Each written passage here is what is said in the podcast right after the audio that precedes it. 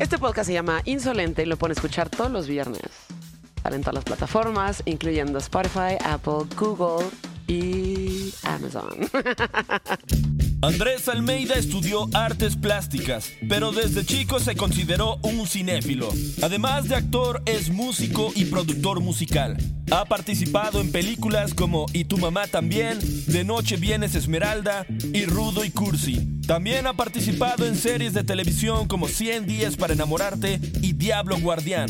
En el 2018 ganó un Ariel por mejor actor de cuadro en la cinta de Sebastián Hoffman, Tiempo Compartido. Hoy tenemos a Andrés Almeida aquí. ¿Cómo estás, Andrés? Bien, querida, muy contento de estar aquí, de conocer por fin el espacio, que además ¿Te gustó? lo veo ¿Te por las redes, Rock? sí veo, veo una saturación de, de- del lugar. Me la mamo con mis contenidos. ya- Ah, no, no, pero de, acá. o sea, de toda la gente que, que- que trabaja acá, ¿no? O sea, Ah. sí, siempre est- estaban y ya tenía ganas de conocerlo. Es como un lugar que ya es una especie de mito, ¿no? Así de. Pues sí, para mucha gente Para sí. mucha gente es un mito y me da gusto conocerlo. Sí, para mucha gente es un mito porque además como que nos pusimos, digo, no nos pusimos pilas, nos pusimos pilas desde antes y queríamos sacarlo, obviamente para o sea, el clásico comentario de y vino la pandemia. ¿no? pero, pero es que sí, aplica. Este, y pues como que nos atrasamos un poquito, pero pues ya está como casi al 100.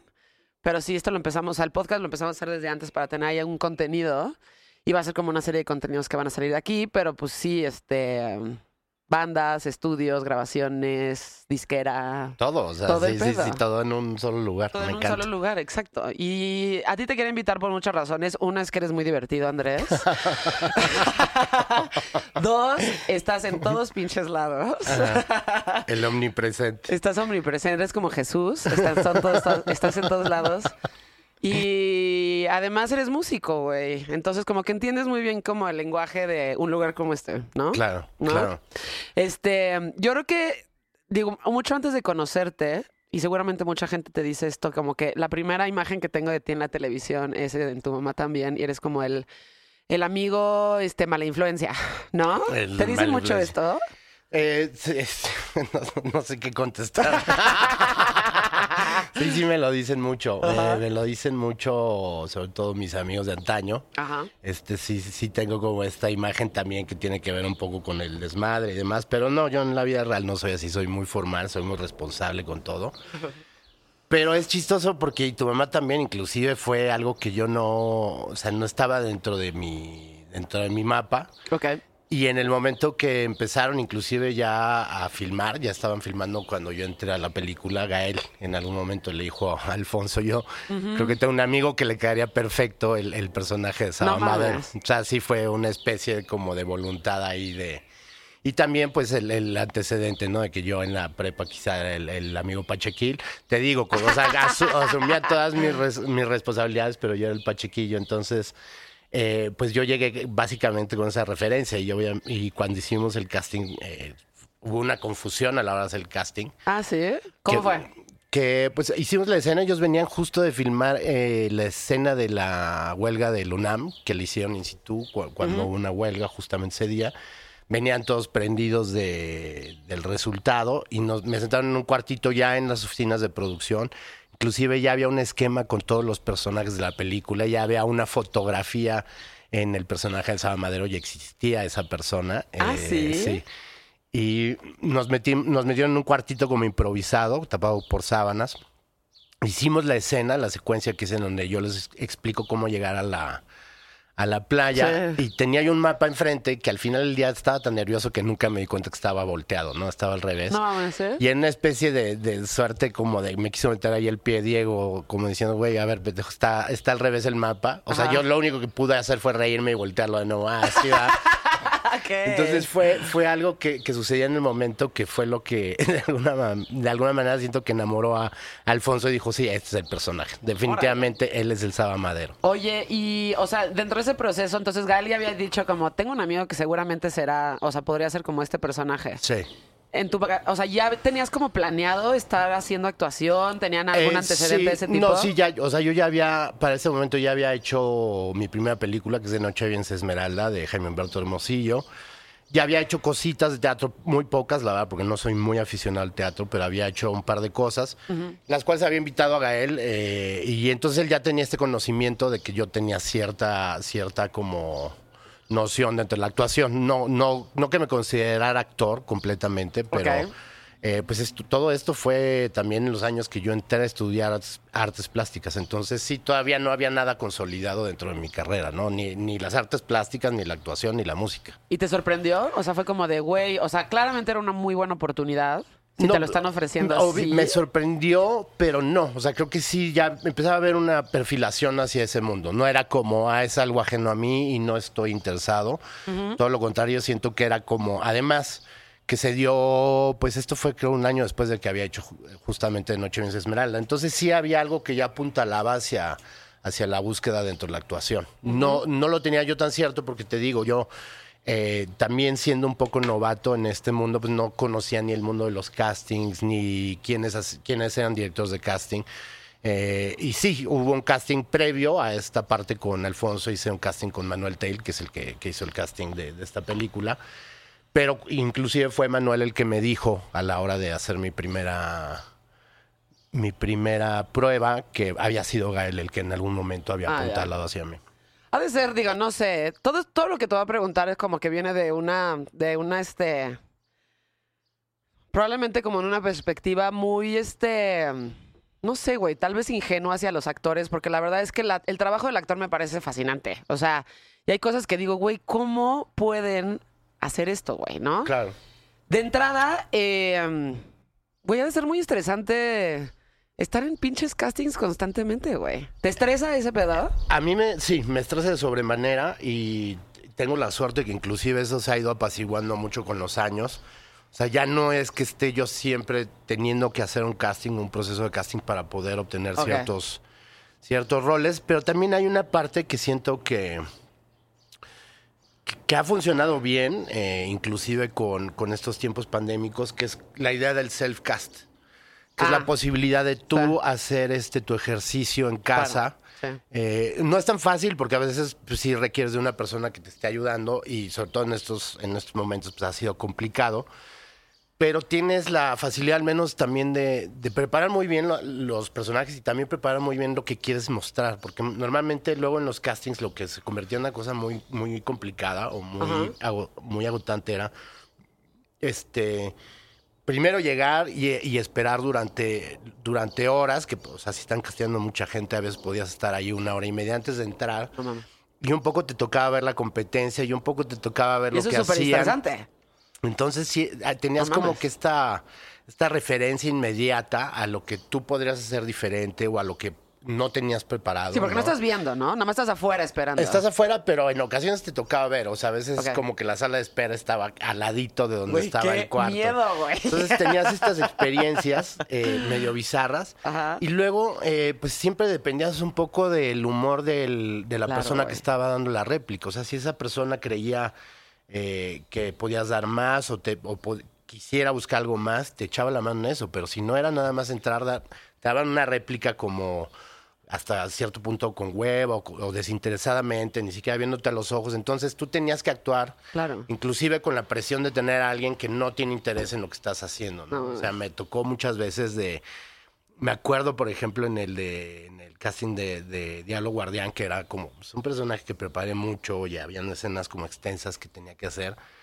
Tocó eh, ya en un callback estar como muy metido en la, en la escena y de repente tener este timbre insistente de la persona que venía a hacer el próximo callback, o sea, que, que iba después de mí, pero insistentemente dentro de la escena y eso pasó yo creo que unas cuatro veces al hilo, o sea, que, que se convirtió en, o sea, al final del día te saca, ¿no? De las, de las posibilidades de a dónde tú puedes llegar o de lo que quieres hacer, de lo que quieres de alguna manera proyectar, pues te saca, ¿no? Es como tener como esta, no falta de respeto, pero sí como, no sé, es una cosa extraña. Entonces es la idea ahora de- del self-cast se, vuelve interesante porque tú puedes preparar la escena hasta en- llegar a, a lo que quieres mostrar. Y eso es lo que tú mandas al final. No sé, puedes llegar a hacer 15, 15 tomas de algo si eres tan, tan este, clavado como yo, ¿no? O sea, de buscando esa perfección. Y mandas esa escena que dices, esto es lo que yo quiero presentar. Entonces te permite de alguna manera al menos mostrar lo mejor que tú puedes hacer o lo que tú crees que puedes hacer dentro de un personaje. Ok. Y eso, o sea, ¿crees, prefieres una u otra? Porque yo también he visto como, obviamente, es de hueva decir esto, tiempos pandémicos. Pero sí, o sea, tienes que mandar, y sobre todo si ya son como producciones que están fuera del país y no sé qué, normalmente te dicen, güey, este, estas son las líneas, esa es la intención, ¿no? Y, y- y grábate y mándanos. Eh, Esto. A mí me gusta más, o sea, creo que he aprendido a disfrutar esta parte porque sé, o sea, te digo, es a mis tiempos y no, y no al revés, ¿no? Porque además, pues también hay algo curioso en, en el, en el proceso de casting, o sea, hay gente muy, muy profesional que por eso la- eh, llevan a cabo todo este proceso, pero muchas veces ellos están muy desfasados inclusive de lo que va a ser el resultado, de lo que quiere el director o, o de lo que se imaginan las personas que realmente van a llevar a cabo la producción, ¿no? Entonces, de alguna manera, cuando tú lo haces desde tu imaginación, estás más cercano, yo creo, a lo que vas a poder desarrollar en realidad a la hora de, llevar a cabo el, el proceso ya de producción, que lo que se puede imaginar un, muchas veces un director de casting. Ok. Y, o sea, pero, y, y- y generalmente. Digo, al final sí, ¿no? Tú preparas ese personaje, tú mandas como el material de lo que tú te imaginas que sería ese personaje para ti, ¿no? Este. Y al final es lo que terminas dando, ¿no? O te ha pasado que mandas una cosa y pensabas así como, güey, esto es así. Te dicen que sí, de repente llegas y es como completamente diferente a lo que pensabas que iba a ser ese personaje. No realmente, porque creo que también, o sea, gran parte de lo que es el proceso de casting es que ellos ya puedan entrever lo que quieren, ¿no? O sea, es una vez que te aceptan es, es porque ya hay algo que está bastante cercano a lo que ellos quieren representar del personaje. Ujú. O sea, es muy raro que te toque, o sea, de hecho yo no, no tengo como una referencia muy inmediata de que me haya pasado, pero un poco lo que ya empezaste a trabajar en ese casting creo que es lo que se va, em, lo que se construye mucho ya también en el a la hora de, de hacer el- la construcción en producción, ¿no? Es como llegas, llegas bastante cercanamente a ese lugar. Ok, ¿y cuánto tiempo, o sea, cuando haces algo, digo, es que, te digo, todo viene desde un lugar como muy de, como de, como de curiosidad, güey, ¿no? O sea, platicando con, contigo en veces anteriores, o nuestros amigos, porque tenemos varios amigos en común que son directores, son actores y demás, como que digo, güey, ¿cómo le hacen estos güeyes como para, para construir un personaje? Porque yo sé que si yo lo haría, que nunca lo voy a hacer, güey, o sea, no puedo ni mentir, güey, ya sabes, o sea, jamás podría, jamás podría hacer algo así. Este, el proceso como de construcción de, de alguien, de un personaje. O sea, este. ¿Te metes realmente, te, te metes realmente a fondo a esto? ¿Cuál es ese como el proceso que llevas para, para hacerlo, por un lado, ¿no? Y supongo que cada una de las cosas en las que quedas o que aceptas hacer, pues tiene una parte de ti también. Claro, ¿no? sí, sí, sí. Ah, Siempre hay una construcción que creo que es muy honesta, que viene de, de, de, de, de lo que es tu persona, de tu entendimiento de las cosas, ¿no? Sobre todo cuando estamos hablando en un plano emocional, por ejemplo, acceder a ciertas emociones eh, tiene mucho que ver contigo, ¿no? Cómo acceder o cómo saber representar a eso, cómo llegar a esa parte. Ok. Eh, y está la otra parte que siento que es de alguna manera la que es como más tangencial, que es el personaje, o sea, cómo, cómo adquieres esa forma, cómo, cómo llegas a proyectar esa, a esa persona, ¿no? Entonces, eh, creo que hay, hay, dos partes que se construyen ahí que son bien interesantes, que es, una es como muy, una es como muy individual y es como muy, híjole, se me fue ahorita la palabra, como que tienes que tener eh, como un canal muy abierto para poder llegar a, te digo, accesar a esas emociones que de alguna manera vienen de tu autoconocimiento de la vida un poco, ¿no? De, de, De tu experiencia personal. eh, pe- de tu experiencia personal y luego cómo llevarlas a cabo a través de la forma, ¿no? De cómo de cómo eres otra persona, o sea, que muchas veces tiene que ver con fisicalidades, ¿no? De- desde cómo viste, cómo se para, cómo habla, cómo proyecta, cómo piensa, o sea, las decisiones que tomas dejan de ser tus decisiones, Claro. pero la manera de accesar las emociones siguen siendo tuyas, porque Claro. no no es que no es que tú no tengas ese conocimiento eh, de por medio, es algo, es algo que es instintivo, que es humano. Entonces, van de esas cosas, van esas dos cosas de la par, de la, a, a la par, ¿no? Van como muy de la mano. Siento que la manera en la que puedes confluir las dos es la manera en la que realmente puedes crear un personaje, porque también yo lo que veo mucho, mucho, mucho, o sea, de una manera casi desgastante en, en muchas de las producciones que se hacen aquí en México, es que las personas que se quedan eh, gran, gran- en gran medida es porque esas personas son el personaje, ¿no? O sea, Ok. eh, son, son eh, pues de alguna manera luminarias que ya tienen un nombre o, o- o- o que tienen un, un peso sobre un público específico y entonces Ok. esa es la manera de, de- de de acceder alguna, de alguna manera a los personajes. Desde Ok. cómo le pongo esta, la cara de esta persona a este personaje, ¿no?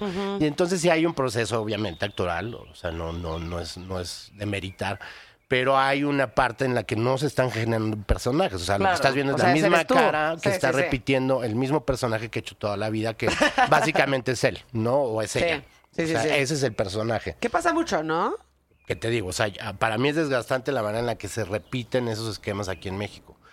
Eh, son pocos. Es como el cagado, el malo, Exacto. el narco, el este.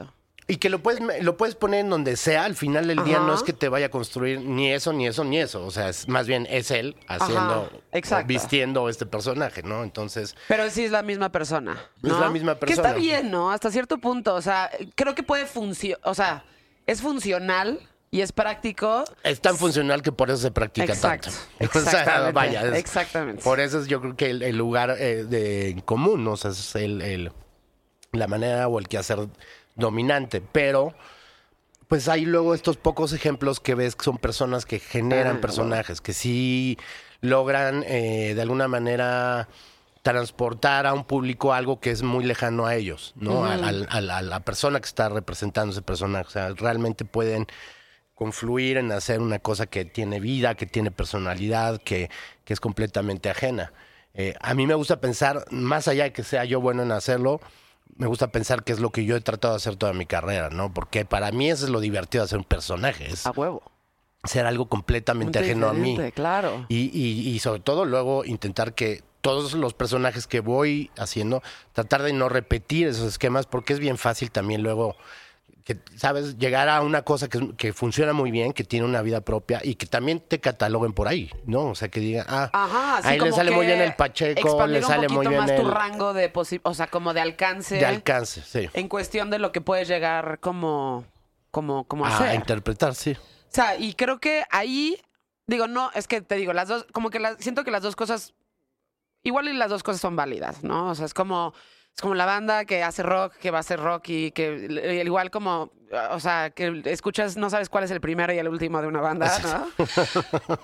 y de repente ves como ciertas personas que han a lo mejor hecho ciertas cosas y de repente los ves en cosas completamente diferentes.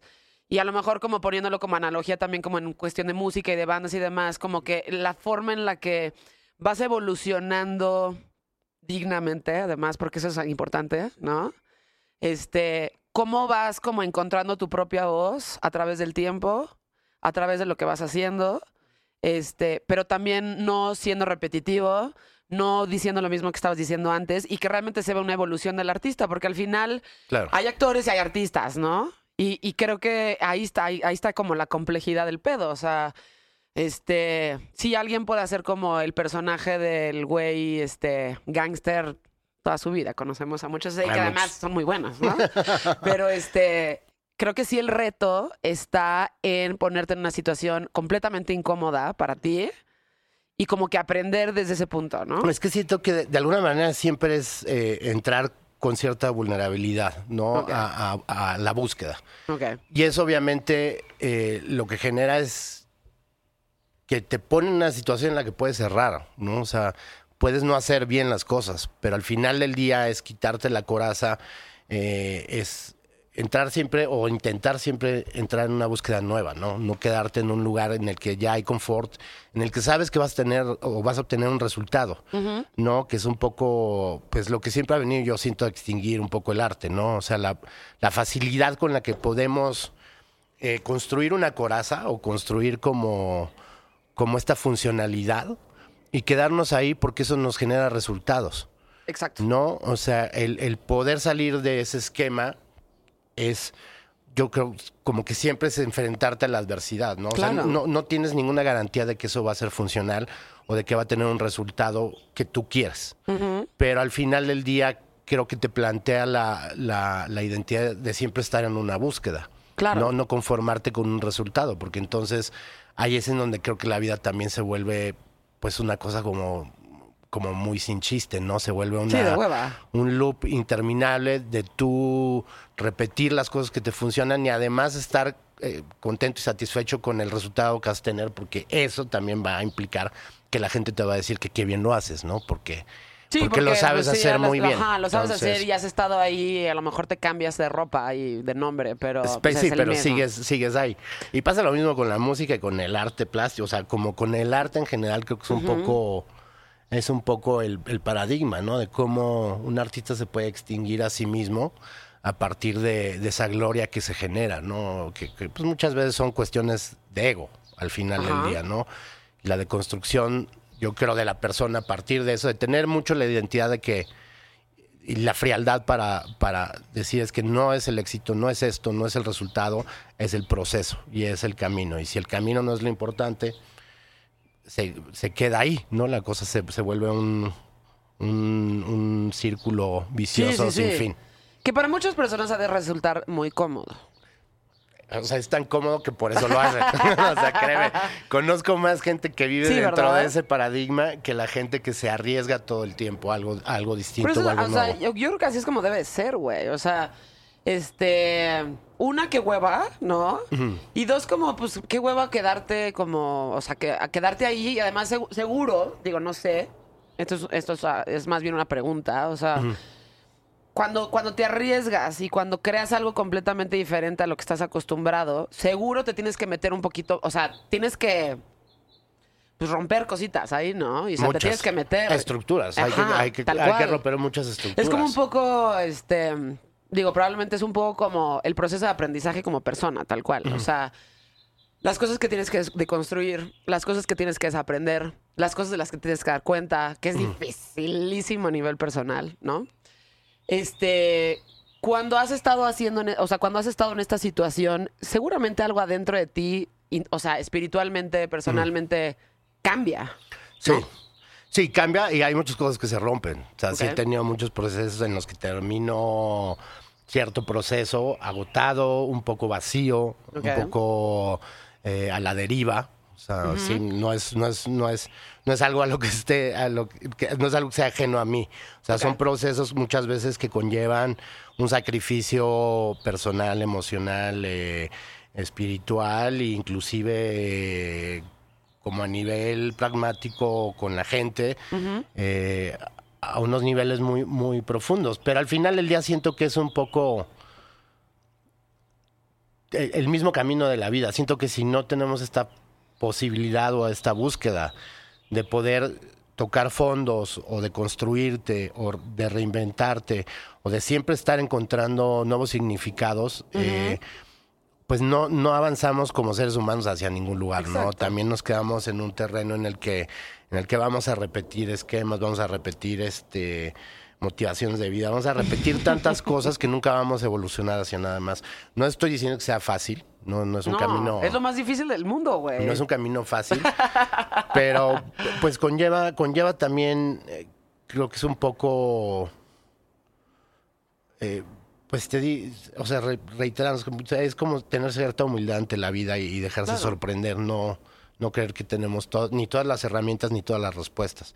Eh, pero en, en- en medida que más lo hacemos, más respuestas tenemos al menos de, de lo que sí podemos llevar a cabo, ¿no? Y de cómo podemos reconstruir o deconstruirnos Claro, y lo que estás diciendo es importante por muchas razones, pero seguramente cuando sí llegas a ese punto, y sí te cambia, y sí lo sientes, y sí te desconstruyes, y sí desaprendes, y todo eso, obviamente aprendes muchísimas cosas que tienen que ver con la humildad, ¿no? Sí. Entonces, que es- no, es, no es como el, el, el, el común denominador en un actor.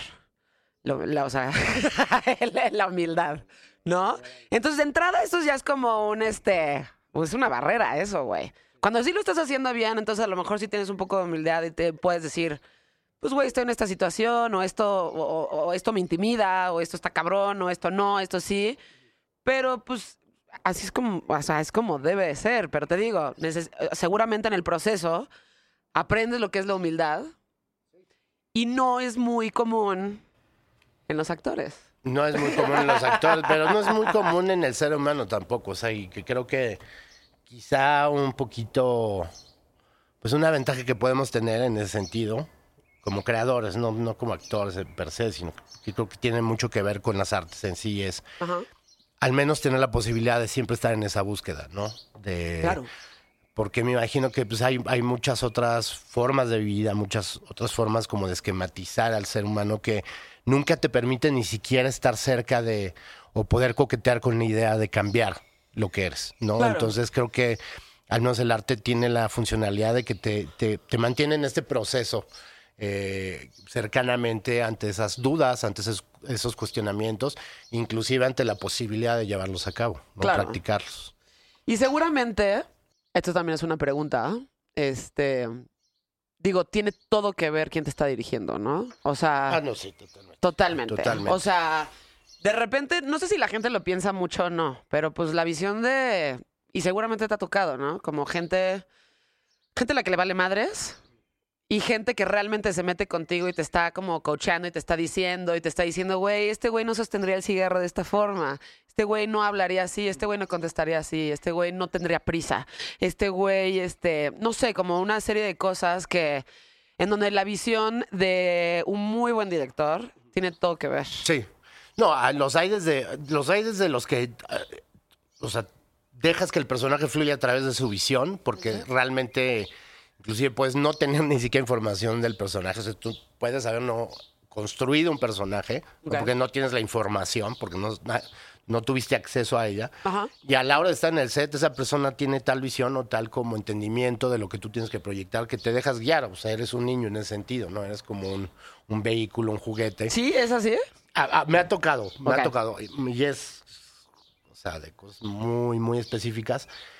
Eh, pero luego hay esta otra parte que es bien interesante, que es la construcción en conjunto, ¿no? O sea, que los cuestionamientos vienen un poco de- del mismo lugar, Claro. pero también gente que, que- que te deposita mucha confianza en cuanto, a, cómo, ser, como en artista, cuanto a cómo puedes llegar, cómo, Claro. cómo lo vas a hacer. Y entonces el cuestionamiento viene más inclusive en funcionalidad de la escena más que del personaje en sí. Ok. ¿Sabes? De creo que ahorita el personaje debería buscar más esto porque entonces la escena se- tiene la, funcional, la funcionalidad que tiene que tener narrativa, ¿no? O sea, tiene que pasar esto para que esta historia se cuente. Si no llegas ahí, entonces... Y muchas veces tiene que ver justamente nada más con este enten- entendimiento de cómo hilar una cosa con la otra, ¿no? De, de cómo estructuralmente una escena dramáticamente apoya lo que es una historia en totalidad. Las cosas chiquitas que se van definiendo eh, son cosas que creo que nada más son, son estéticas, no es tanto, no es tanto una realidad, ¿no? O sea, la, la, eh, la cuestión de, por ejemplo, cómo agarra el cigarro un personaje, ¿no? Es, lo haría así, lo haría así, son cuestiones estéticas que se van retroalimentando de alguna manera, creo que se van ahí conjuntando y es algo que vas encontrando con los, junto con los directores, que es increíble trabajar así. Y obviamente, eh, pues llegan situaciones en las que te toca trabajar, como bien dijiste, con gente que tiene desinterés. Sí. Y, y siendo muy honesto, siendo muy honesto, cuando eso pasa, tú pierdes el interés también. O sea, dejas tú de, de- de tener una búsqueda, dejas de tener un, un seguimiento, una dirección, o sea, valga la redundancia, porque hay un desinterés en general. Ok. Entonces, eh, hay algo, hay algo que inclusive es por lo que yo siento que soy muy afín al cine Ok. y por lo que realmente hago cine, no hago teatro, por ejemplo. Ok. O sea, que para mí es esta situación en la que eh, tienes que depositar la confianza en todos y cada una de las personas que están trabajando en un proyecto, per se. Ok. O sea, el llevar a cabo una escena es el esfuerzo muchas veces hasta de 200 personas que están haciendo cada quien una parte muy funcional. Es como trabajar en enjambre, como trabajar en comuna. Eh, para mí el cine tiene la virtud de enseñarte que justamente tú eres un vehículo igual que lo es un utilero, igual que lo es un staff que está haciendo algo con la luz para que sea perfecto. Entonces, Ok. Este lugar en el que te dejas tú ir bajo la confluencia de todas y cada una de esas partes es en la medida en la que todo va a funcionar o va a ser un mejor resultado. Entonces, remarcando nada más esta posibilidad del desinterés. O sea, si inclusive la persona a la que todos le estamos haciendo caso o la que va a llevar a cabo como las riendas de un barco no tiene interés, Ok. no ¿Te ha hay, manera, eso? no hay manera de que te lo genere a ti. No hay. O sea, no, o sea, tú no puedes tener un interés cuando... Y sí me ha pasado, ¿eh? Créeme que...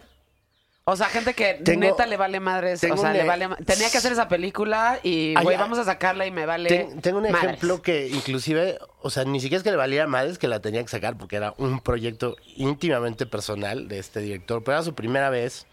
Estaba él como muy novato en muchos sentidos, pero inclusive llegó a haber puntos en los que se le cuestionó a partir de la producción si no se deberían de hacer ciertas cosas. O sea, por ejemplo, estábamos filmando eh, en el desierto, en, en Real de 14, y de alguna manera como que el- eh, todo el equipo de trabajo era tan funcional que terminábamos temprano de, de trabajar, ¿no? O sea, llega- de alguna manera cumpliendo, cumpliendo la cuota de- del, del, del guion, pero siendo un guion de alguna manera tan onírico y, y- y- y de alguna manera que podía requerir de muchas como probabilidades, de, de más búsquedas.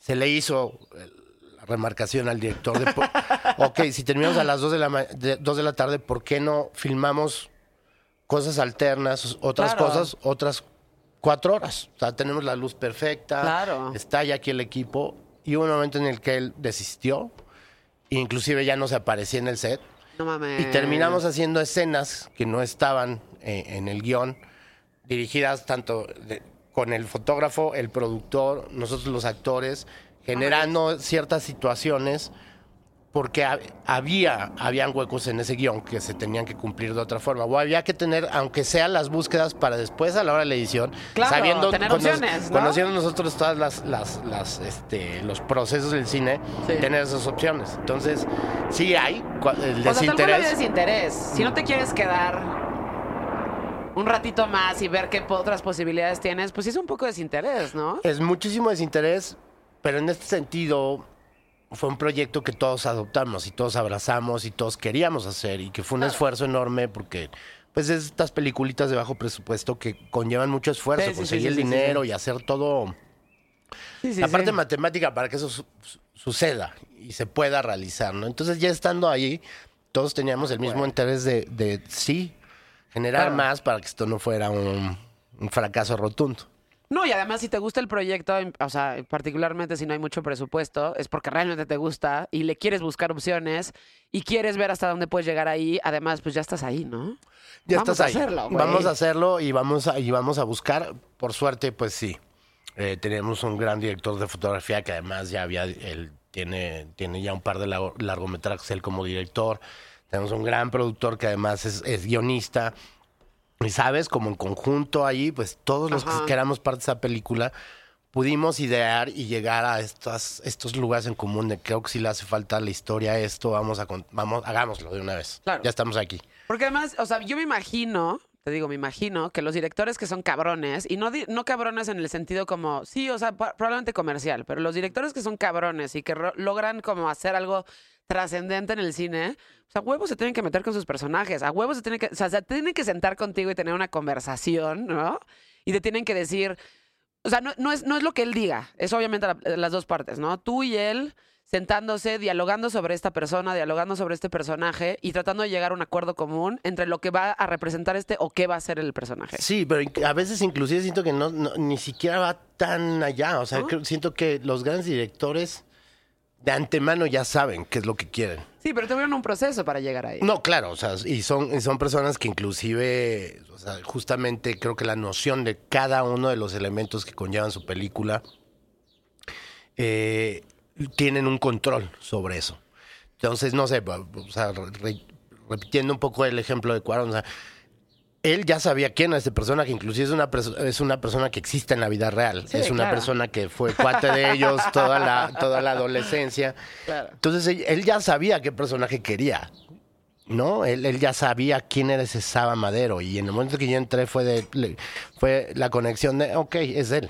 Es Sí. él. Esta es la persona que yo quiero porque él está interpretando lo que yo quiero que interprete. Exacto. Yo no tuve este tiempo de sentarme con él a construir un personaje. O sea, yo llegué a filmar mis escenas. Inclusive te puedo decir que hubo un momento en mi casa que hubo una gran, una gran pelea entre el director de arte y él, porque él, inclusive en un set que estaba vestido increíblemente, Ajá. había pedido un cartel de los Beatles específico. Y es una de esas cosas que me imagino que, que remarcó, no, no son guion, sino que estaba como especificado, de quiero esto. Ok. Y cuando no estaba eso en ese set, que quizá iba a ser una cosita chiquita que ni Que se iba a alcanzar O sea, que la gente igual ni lo, ni lo ve. pero ese es el nivel, yo creo, como Sí, a de, huevo, a huevo que sí. de entrega y de decisión y de claridad que tiene un gran director, ¿sabes? Que, A huevo que sí. que hay una cosa tan pequeña con un cartel que está en su visión de lo que quiere mostrar. A huevo. Y si no está, eso puede llegar a ser como un, un impedimento Sí. para, para, para lo que él quiere envisionar al cine. Entonces es increíble que existan directores así, ¿no? Con esta claridad y esta precisión. Y esos son los que están así, esos son los que dices, güey, no mames, ¿no? O sea, a ver, el personaje de Big Lebowski existía antes de que hicieran de Big Lebowski, nada más que llegó Jeff Bridges y la super rompió, güey. Claro. Pero ese personaje existe, güey. Ah. A lo mejor Jeff Bridges lo llevó a un nivel así que todos decimos, güey, no te pases de verga. ¿Qué pedo con este güey, no? Te amo. Pero ese personaje existe, claro, te amo. Te amo. Te amo, ¿no? O personajes, este, digo, o, o- o escenas que se lo repiten. Bueno, lo, lo habla mucho la gente más bien como de Kubrick, en donde, güey, tiene que estar. Este, o sea, tiene que estar la toma a este nivel y tiene que estar completamente cuadrado y todo lo que está atrás no es una coincidencia, güey. Sí, no, o sea, no es. está perfectamente planeado y Todo. estas cosas están cada ahí. detallito, Ajá. cada detallito. Es una cosa milimétrica. Y es este. Y ese es, creo, te digo, la parte de la magia del cine. Una vez que está todo así, cuando entiendes sobre todo la complejidad que es llegar a ese punto de perfección de cada cosa, todos los elementos que, que se llevan para, para, para lograr esto, todas las personas que están involucradas para lograr cada cosa y a ese nivel Sí. de detalle, es cuando, te digo, Wow, o sea, sí. comunalmente es, como la colmena, es Sí, como... es chingón, sea, llegas a un lugar de funcionalidad y tú eres eso, ¿no? Y ahí también es como donde entra la otra parte que para mí es muy interesante, la humildad, saber que tú eres una pieza clave como cada persona que está en ese set. O sea, no, tú no eres mejor ni peor, tú tienes que estar dando el 100% Sí. como, todo, como, como todas las demás personas lo están haciendo. Entonces, no es que tú tengas un lugar privilegiado ni nada. O sea, tú tienes que confiar de la misma manera que todas esas personas tienen que confiar que los seis meses que le han dedicado a un proyecto o un trabajo va a tener ese spot porque tú también estás entregándolo todo. Entonces es, es padre en ese sentido el cine y por eso lo amo tanto porque te permite justamente trabajar a ese nivel. Es cabrón eso, lo que dices como de como de trabajar en conjunto, ¿no? O sea, porque además tienes que confiar. Entonces tú tienes que confiar en ellos y ellos tienen que confiar en ti y todos tienen, o sea, tiene que crearse ahí como una familia para que realmente salgan las cosas como o sea, para que salga la visión general de lo que se tenía en un, el, del proyecto en- en- en- desde un principio. Este, y digo, a mí también me, me parece maravilloso eso. Por ejemplo, cuando vi, que la vi yo creo que tres veces, Mad Men, ¿no? Son estos pequeños detalles que no me, me vale verga si la gente lo ve o no lo ve, ¿no? Pero todo lo que está puesto en las, en las escenas, ¿no? Que además es cabroncísimo, no mames. O sea, güey, en cada oficina había un Rothko. En cada oficina hay este como arte específico de ese año. De esa época, sí. Este, diseños de muebles de ese año. Este, cómo estaban las mamparas, cómo estaban los vidrios, cómo estaban las puertas, cómo estaban los, los, los lombrecitos de las personas en cada una de las oficinas. Este, como que todos esos detalles son muy bonitos. Creo que al final la gente en general, y pero esto es lo que vale madres, o sea, no lo ve, ¿no? Pero es como decir, güey, no mames, que se fijaron en esa pinche silla, güey. No, claro, es, es de, es de gente exquisita ver todas esas cosas. O sea, inclusive eh, ver los errores, ¿no? Que mucha gente lo hace. Ya no, yo no puedo, pero por ejemplo, ver, ver películas con mi padre, que pues fue uno de los que realmente alimentó mi interés por el cine desde chavito. A veces era de hueva porque el, güey se fijaba en errores de, de continuidad y era como, pero ¿cómo estás viendo la vela de atrás? O sea, no estás viendo la escena. cómo es que tu capacidad visual te absorba a ver que hay un salto de continuidad en esa vela que está allá atrás. Es por qué, o sea, ¿realmente disfrutas ver una película? O sea, siento, no, pero de siento repente hay que unos sí, que son muy pero... evidentes, güey. Hay O unos que son evidentes, pero yo ni los evidentes me doy cuenta. Creo que me, abstra- me abstraigo tanto que no puedo ver lo específico. O sea, veo como Sí. que la totalidad. Bueno, igual lo Y- tienes que ver varias veces para fijarte. O sea, tipo, la semana pasada me fijé en un error de continuidad de esta, de tantas secuelas que han- se han hecho de Hannibal Lecter. Que en la del dragón rojo, que además pinche cast chingón que tiene, ¿no? Cuando están matando al personaje de Philip Seymour Hoffman, lo está grabando y está como diciendo, narrando algo que le está dando este güey, el, el personaje de Ralph Fiennes. Y al final, como que en la toma, cuando están ahí grabándolo, lo ves y lo ataca. Este, le dice algo antes de atacarlo. Y ya cuando lo estás escuchando en la policía, nada más escucha lo que él dijo y directamente el ataque. Dije, no, güey, platicaron esos güeyes, güeyes. Me algo súper antes". perdí, ¿eh? O sea, no, no entendí ese ejemplo, pero me imagino No, que es bueno, un gran... ya sí, o sea, como ese rol de pero le faltó, le faltó como ese diálogo que tuvieron Sí. previo a que la atacara y empezara a gritar, Para, sí, ¿no? para que sí, si Ajá. alguien se le fue. Sí, sí, sí, pero digo, nadie se fija en ese tipo de cosas y probablemente la, la, o sea, es mejor no ver ese tipo de cosas, nada más pasa, ¿no?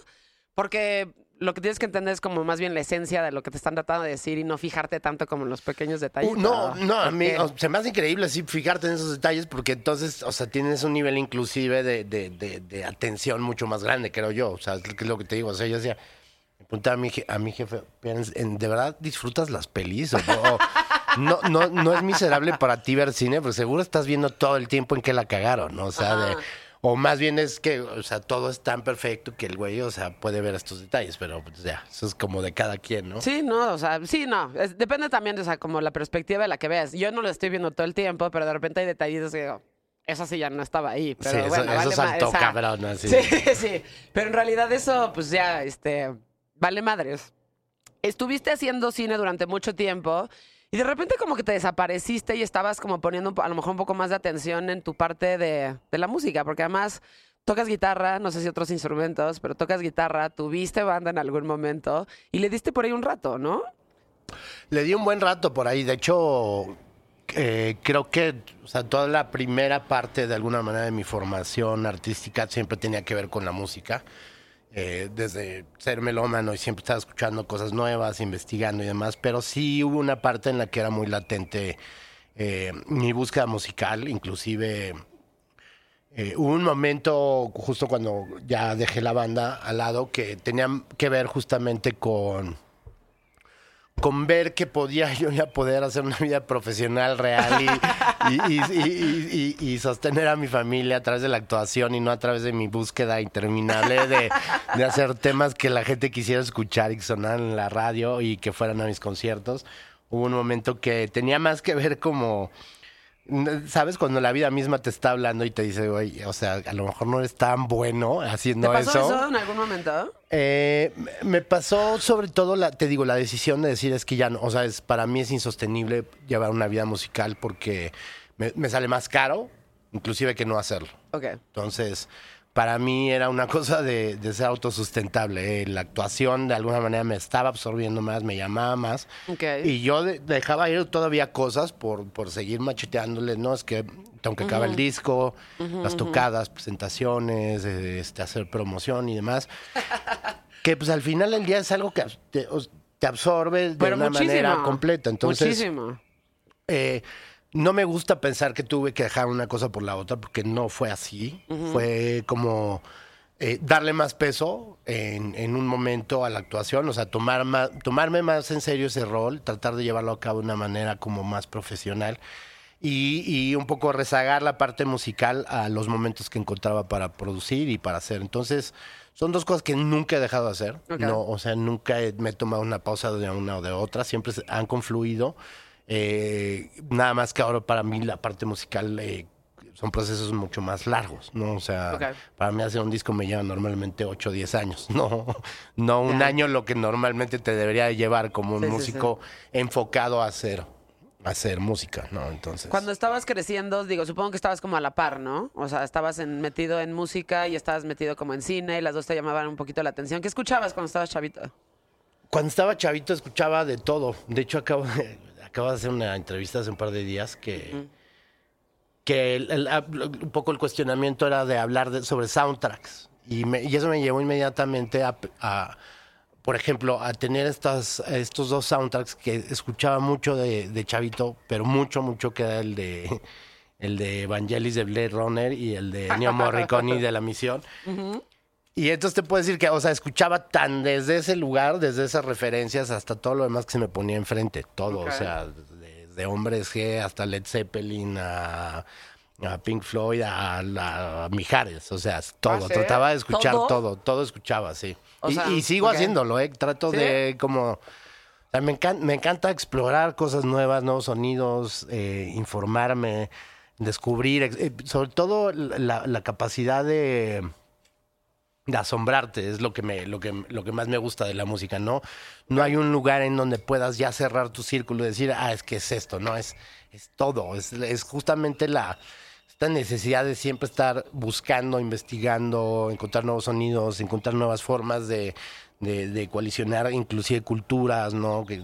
Procesos étnicos de, ah, este güey de acá hizo un disco con, con este güey de acá, a un nivel, por ejemplo, o, o sea, también creciendo, uno de, de las una de las disqueras que se convirtió en una parte muy importante de toda mi formación musical fue ECM, que es esta, esta disquera que sobre todo hacen jazz, pero hacen mucho música experimental y hacen mucho justamente estas cosas como de, de grandes músicos, gente muy virtuosa haciendo como ensambles, ¿no? Producciones de discos, no sé, son- son 10 temas y entonces traigo una tabla de la India con un con un, eh, una percusión de de Marruecos y un saxofonista sueco y es todo este tipo de cosas que de repente se convirtieron para mí también una una identidad de, lo que puede ser la música, que no son in- inclusive estas perpetuidades que luego tienen las bandas de, ah, ok, el sonido de siempre durante 80 años, ¿no? O sea, Sí, más güey. bien la posibilidad de siempre estar abordando y, y-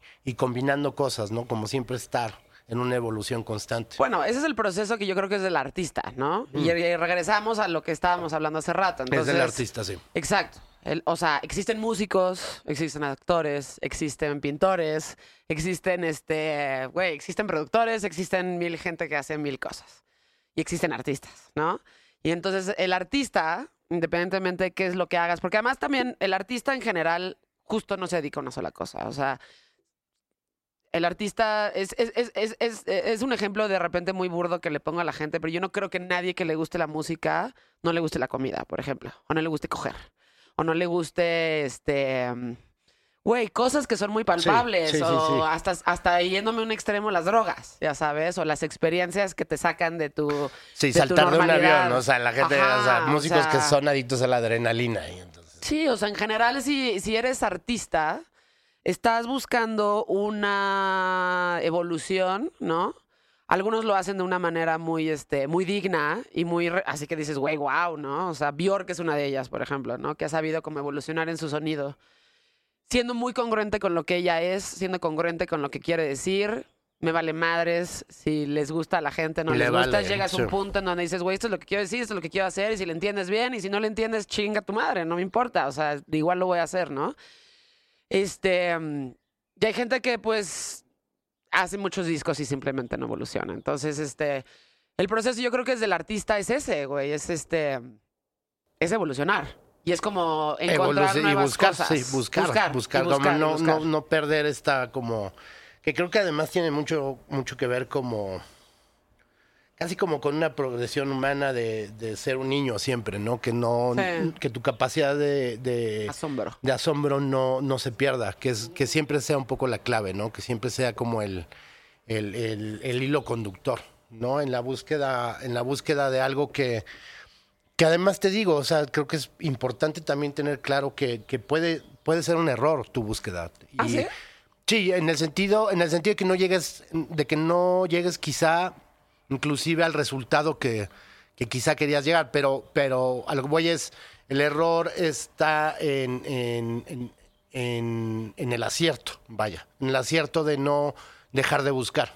Claro. No, o sea, de... de- O a lo de- mejor no era lo que tú pensabas, güey, pero que termina siendo una cosa que es lo que es. ¿Qué es lo que es? Es lo que es. Entonces, digo, yo creo, o, o por, lo- o sea, por lo que he escuchado, las cosas que he sabido, lo que me meto a investigar es que como que los procesos creativos o los procesos artísticos de alguien que al final hace algo que realmente vale la pena, no tiene nada que ver con cuánto estudiaste o cuánto, o sea, hiciste una pinche maqueta sobre Claro. algo, sino como que son las dos cosas, ¿no? O sea, es como un poco de preparación, pero también como cómo vas llevando ese proceso, Sí. ¿no? Hay una gran parte de instinto en eso Exacto. también, como de, y sí, pues esto, la búsqueda, la búsqueda, la búsqueda, la búsqueda y, y, y nada, pues creo que es- esa es filosofía de vida. Sí, Básicamente sé, sí, el arte tiene tanto que ver como con ser humano que Es que van, a- o sea, van de la mano. Sí, como van de persona. la mano. sí. mo- sí, como persona. O sea, que a lo mejor inconscientemente lo vemos, pero de una manera consciente no. Pero, por ejemplo, güey, yo creo que así el proceso de un gran actor también lleva un aprendizaje de persona muy cabrón, güey. Y de un músico, ¿no? O sea, como que todo lo que te pasa en la vida, a lo mejor puedes o no hacer rolas de eso, ¿no? Pero cuando ves la evolución de un Daniel Day-Lewis, ¿no? Y ves lo que está haciendo al final, ¿no? Que no mames, o sea, wow, ese güey, wow. Este, eso no se pudo haber logrado sin un aprendizaje personal, Claro. o sea, intrínseco. Sí, no, no, estoy totalmente de acuerdo con totalmente de acuerdo. Y para eso, pues, güey, tienes que tener justo la humildad de decir, o sea, no de decir, pero a lo mejor decirte a ti mismo como, pues, güey, estoy dispuesto a aprender o sea, y a seguir aprendiendo de las cosas que me pasan en la vida, ¿no? Aprender de los demás, porque no todo te tiene que pasar a ti, ¿no? Este... Y saber cómo exportarlo, porque esa es otra cosa, ¿no? O sea, aprenderlo es una cosa y saberlo plasmar en lo que haces es algo completamente, ese, ese ya es como otra habilidad, ¿no? Pero no creo que ningún artista que tú y yo respetemos de verdad, o sea, de verdad, de verdad, no tenga ese proceso de aprendizaje personal que es lo más cabrón del mundo, seas una persona que te ven en la tele o que no te ven en la tele. La gente normalmente va por la vida como pasando lista y respirando. Muchos de ellos como que dicen, güey, es, es culpa de mi papá, es culpa de mi mamá, es culpa de la sociedad, es culpa de esto y esto y esto y esto, y como que nunca hay nada de Sí, responsabilidad. no, nunca, creo que es lo más fácil, ¿no? O sea, no, Sí. no ser responsable de nada. Pero hay algo curioso en lo que dices, porque creo que también hay un grado importante en, en la actuación, por ejemplo. O sea, de... Tienes que ser una persona muy... con, con un grado como muy claro de, de, de percepción. Ok.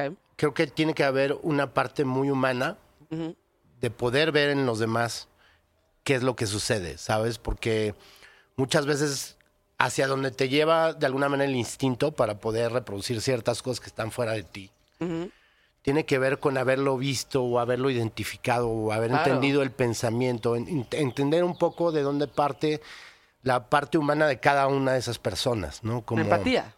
una empatía enorme que tiene que ver con siempre estar abierto a, a conocer, ver, integrar. O sea, no, no, no estar siempre como bloqueando todo lo que la vida te da, porque justamente, pues es eso, ¿no? O sea, de- una vez más, la capacidad de asombro y de, y de percepción y de poder absorber todo, que to- todo lo que te trae la vida de alguna manera va a ser una herramienta eh, súper sólida para, la- para, para, para tú generar lo que eres como, como persona. Y el integrarlo a tu ser, a través de esa empatía, pues es lo que también te genera la posibilidad de poder no ser tú, ¿no? De generar cosas que están más allá de ti, inclusive. Y a eso me refiero también musicalmente. Sí, artísticamente en general, artísticamente ¿no? en general. Sí. Eso que dices de, de como de ser niño, digo, yo lo tengo muy presente porque el otro día me caché como corriendo, voy a salir, o sea, trato de correr las mañanas, no siempre, pero cuando puedo, y como que me voy a la Alameda, ¿no? Y pues están los árboles y así, y como que estaba como recién cortado en los arbustos, ya sabes, y como que mientras estaba corriendo pasé la mano así, como cuando metes la mano como cuando metes la mano adentro de un saco de arroz, ya sabes, así. Y dije, güey, la mayoría de la gente no hace eso, güey. No, y seguramente niños lo hacíamos todos, Ajá, o sea, de una manera muy, exacto. muy, muy relacionada a nuestra, a nuestra realidad de existencia. Es nuestra capacidad de existir tiene que ver con ese asombro y esa búsqueda, ¿no? De, siempre encontrar algo nuevo en algo, en, en, en- Mm, de no aburrirte, güey. De no aburrirte, también. O sea, porque la gente que se aburre, es- o sea, no aburre, es gente aburrida. la Bueno, neta. valga la redundancia, ¿no? No, pues la gente que se aburre más bien es la gente aburrida, porque Sí. siempre hay algo donde puedas decir, digo, todos tenemos días malos y hay momentos así como que energéticamente estás como medio drenado y no quieres estar tanto, tanto ahí, pero, pero eso, güey, ¿no? Como decir, güey, qué chingones son los árboles, güey, ¿no? O qué chingón es este... Puta, estoy disfrutando muchísimo como esos momentos en la mañana que yo disfruto, güey, el- el- cuando me estoy poniendo mis tenis o cuando ya por fin terminé de correr y me dan mi jugo verde, que digo, no mames, Claro. qué chingón, güey. Sí, las cosas chiquitas. Sí, el- las cosas cositas, sí. chiquitas. Entonces, como que si no eres capaz de disfrutar eso, ¿no? Este, pues no sé, güey, es eso. Creo que tiene que ver mucho con eso, o sea, con, el- con tu capacidad de asombro y tu capacidad de disfrutar esas, esas, esas que son, que se podrían ser consideradas como pendejadas, pero que no son, güey, ¿no? O sea, el tocar el árbol, el decir, ay, güey, qué chingón está el día, lo voy a disfrutar hoy, o voy a hacer esto, o voy a hacer lo otro, o en este momento voy a poner este disco y va a estar cabroncísimo. Wow, o sea, que, que ¿No? eso sigue siendo uno. Es, es una de esas cosas que, por ejemplo, a mí me, me siguen sorprendiendo de la música. O sea, esa capacidad de, de transportarte inmediatamente a lo que en algún momento viviste. O sea, nunca termina eso. Nunca, Sí. nunca deja de ser una nueva experiencia. Nunca deja de tener como ese, ese momento de de integridad y, y de contemplación y de asombro. O sea, es increíble la música en ese sentido. Porque sí me pasa luego con películas que igual ya, o sea, décima vez que la viste, Ajá. ya igual ya no te, ya no tiene esta, este punch Sí, este de la punch primera así. La música sigue teniendo ese. La música mundo es de- cabrona y lo hemos, o sea, en este podcast he hablado mucho de eso porque obviamente hablamos mucho de música, pero cuando estamos metidos en el tema de la música, como que siempre mi reflexión es que la música te lleva a un estado vibracional porque al final es una vibración, ¿no? O sea, yo eh, pongo Nine Inch Nails, güey, porque me gusta cómo se siente ese pedo, ¿no? O sea, Claro. así de, güey, necesito que hace un, un putazo en la esto, jeta, sí, güey, sentir sabes, así, ajá, exacto. Entonces es un, es un nivel de vibración de lo que estás buscando empatar tú como persona. Entonces, estás X, o sea, en tu casa, güey, ahí, bla, bla. Y dices, güey, ahorita voy a poner pinche Nine Inch Nails, ¿no? Entonces, vibracionalmente te empatas con lo que estás escuchando, güey, y te hace sentir eso. Entonces, de cierta forma, digo, suena súper ñoño, güey, pero pues sí, la música es una droga en ese sentido porque te lleva a un estado de sentimiento que no, en el que no estarías si no estuvieras Sí, escuchando escuchar la música, totalmente de acuerdo. Y por eso las drogas se llevan tan bien con la música, güey. Porque si ya vamos a hacer esto, quiero de full enchilada. Sí. O sea, no nada más quiero escuchar esto, todo, quiero, exacto, quiero todo. Pero entonces sí, o sea, te, te saca un poco de donde estás, ¿no? Y te lleva a un nivel, pues, de energía, de vibración y de sentimiento en el que no estarías si no estuvieras escuchando eso en particular, ¿no? ¿Qué, está, qué has estado, o sea, ¿cuándo, cuál fue la última, cuál fue la última banda que escuchaste o lo último que escuchaste? Digo, tiene, no tiene que ser como súper nuevo, pero que dijiste, órale. O sea, que me- lo último que me impresionó, Sí, que dijiste, órale, qué pedo con esto. híjole, no sé, es que va a sonar raro porque tengo esta otra parte que es como muy del tecno, o sea, parte de lo que produzco es tecno. No mames, Eh, y hay ahorita dos chavitos alemanes, chavitos, chavitos, Ajá.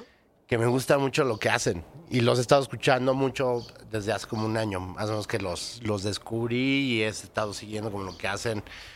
Hay algo que me encanta, y esto es como raro porque es desde- justamente desde la parte abstracta, que tiene que ver con sonoridades, de cómo solucionan cosas. Yo sé que además pues, no, es un- no es una cuestión que, que sea de todos, ¿no? O sea, el techno es una cosa como muy específica y hay Muy gente que le- específica. que le choca, o sea, lo entiendo.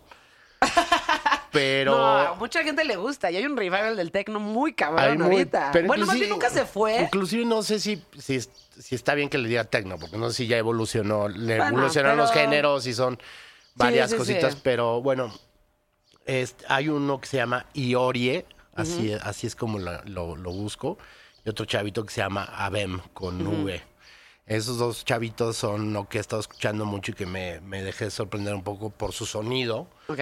Sí, O sea, hay algo de afinidad, hay algo que escucho y me hace sentir bien y puedo repetir, repetir, repetir y repetir y me da como un, un campo de, de- de delicia, como de, de, sentirme sobre todo como muy identificado musicalmente, Ok. como sonoramente. O sea, es este electronic, digamos. Es que me choca el, el término electrónico porque es como tan ambiguo y tan este, puta, tan extenso y tan grande, ¿no? Pero Es enorme, sí. es sí. enorme, exacto. Pero es este electrónico más enfocado al tecno, que el tecno que en realidad nunca se fue, güey. Siempre estuvo ahí. El tecno nunca se ha ido, ¿no? Sí, O sea, nunca se no, ha ido. no, no, siempre ha estado ahí, inclusive ha evolucionado en mil formas y cada vez quizás está más aceptado en mil, en mil situaciones porque pues ya es como también un, un referente al, pues, al rapecito, ya, ya al Tuluminati, ya como toda esta expresión humana que ya, o sea, se vuelve a- es- empieza a ser ya como algo ¿Qué? como no, no interesante también, ¿no? O sea, ¿Sientes? es que siento que, siento que eh, si la gente que lo consumiera, que ahora son miles, tuviera la capacidad inclusive de diferenciar qué es una cosa de la otra, sería algo distinto, ¿no? Pero no, o sea, para, para, para la gente en general, para el público en general, una rola con la otra no hay diferencia. La pudo haber hecho la misma persona. Ajá. O sea, no hay, no hay como un, no hay como algo que varíe de, de aquí a Bueno, acá, pero ¿no? eso es para el oído medio común, ¿no? O sea, o- Sí, pero, te- pero siento que es parte de la aceptación de, de cuando algo se masifica como, como lo puede ser el tecno. O sea, que no es el tecno en sí, Es un más house. El house fue el que más... me- pero el pues, es, que ya- se- es, que, sí. ahorita ya son, o sea, Son muy ¿qué, cosas, qué es lo que te digo? O sea, las fronteras entre un género y otro son están tan diluidas Sí. que realmente es muy difícil poder etiquetar una cosa o la otra. O sea, todo tiene, todo jala elementos de aquí, de acá y de allá. Y los los, los mashups son ahorita lo que sobre todo los chavitos tienen porque crecieron con los sonidos de todos esos géneros. Y no sienten, no, no- siento que inclusive tengan una, una empatía por catalogarse de una forma a otra. Es más bien lo que el sonido mismo se construye a partir de lo que ellos creen que debe ser. Pues sí. Eso es lo que se me hace interesante, como, ¿no? Cuando tienes, pues, eso, o sea, un clash de géneros, pero que hay un sonido particular ya, que eso luego es lo que es complicado encontrar, ¿no? Pues hay muchos productores dentro de la electrónica que siento que nada más están ahí para hacer hits, ¿no? Y, Sí. y la rola del verano y la que, la que va a pegar, la que va a vender millones de discos, pero hay chavitos que desde el underground, que siempre se me ha hecho muy interesante, sobre todo en la electrónica, tienen ya una voz tan fuerte o, o sobre todo una, un sonido tan sólido, tan único que, pues bueno, estos dos chavitos son lo que me pasó con ellos. No, pero, a- o sea, a lo mejor pensarías que, que le pasa ese género, güey. Pero en realidad pasa en todos. O sea, este, como la masificación de las cosas, hay tanta música. Bueno, más bien, siempre ha habido un chingo de música. Lo que pasa es que ahorita tenemos un poquito más, o sea, mucho más acceso a ella. Mucho Entonces, más este, acceso a ello. Antes le tenías que buscar y antes tenías que ver qué pedo con esto y ya sabes, y juntar tu lana para ir a comprarlo y tener esto como tu colección y ahorita pues güey, básicamente puedes como tener todo si Accesar a todos Puedes inmediatamente. accesar, exacto, puedes accesar a todo, pero lo que estás diciendo del sonido único es muy particular porque independientemente del género, lo que busca cada artista, siento, es como que sonar a su voz, güey. Y eso es lo más Claro. difícil.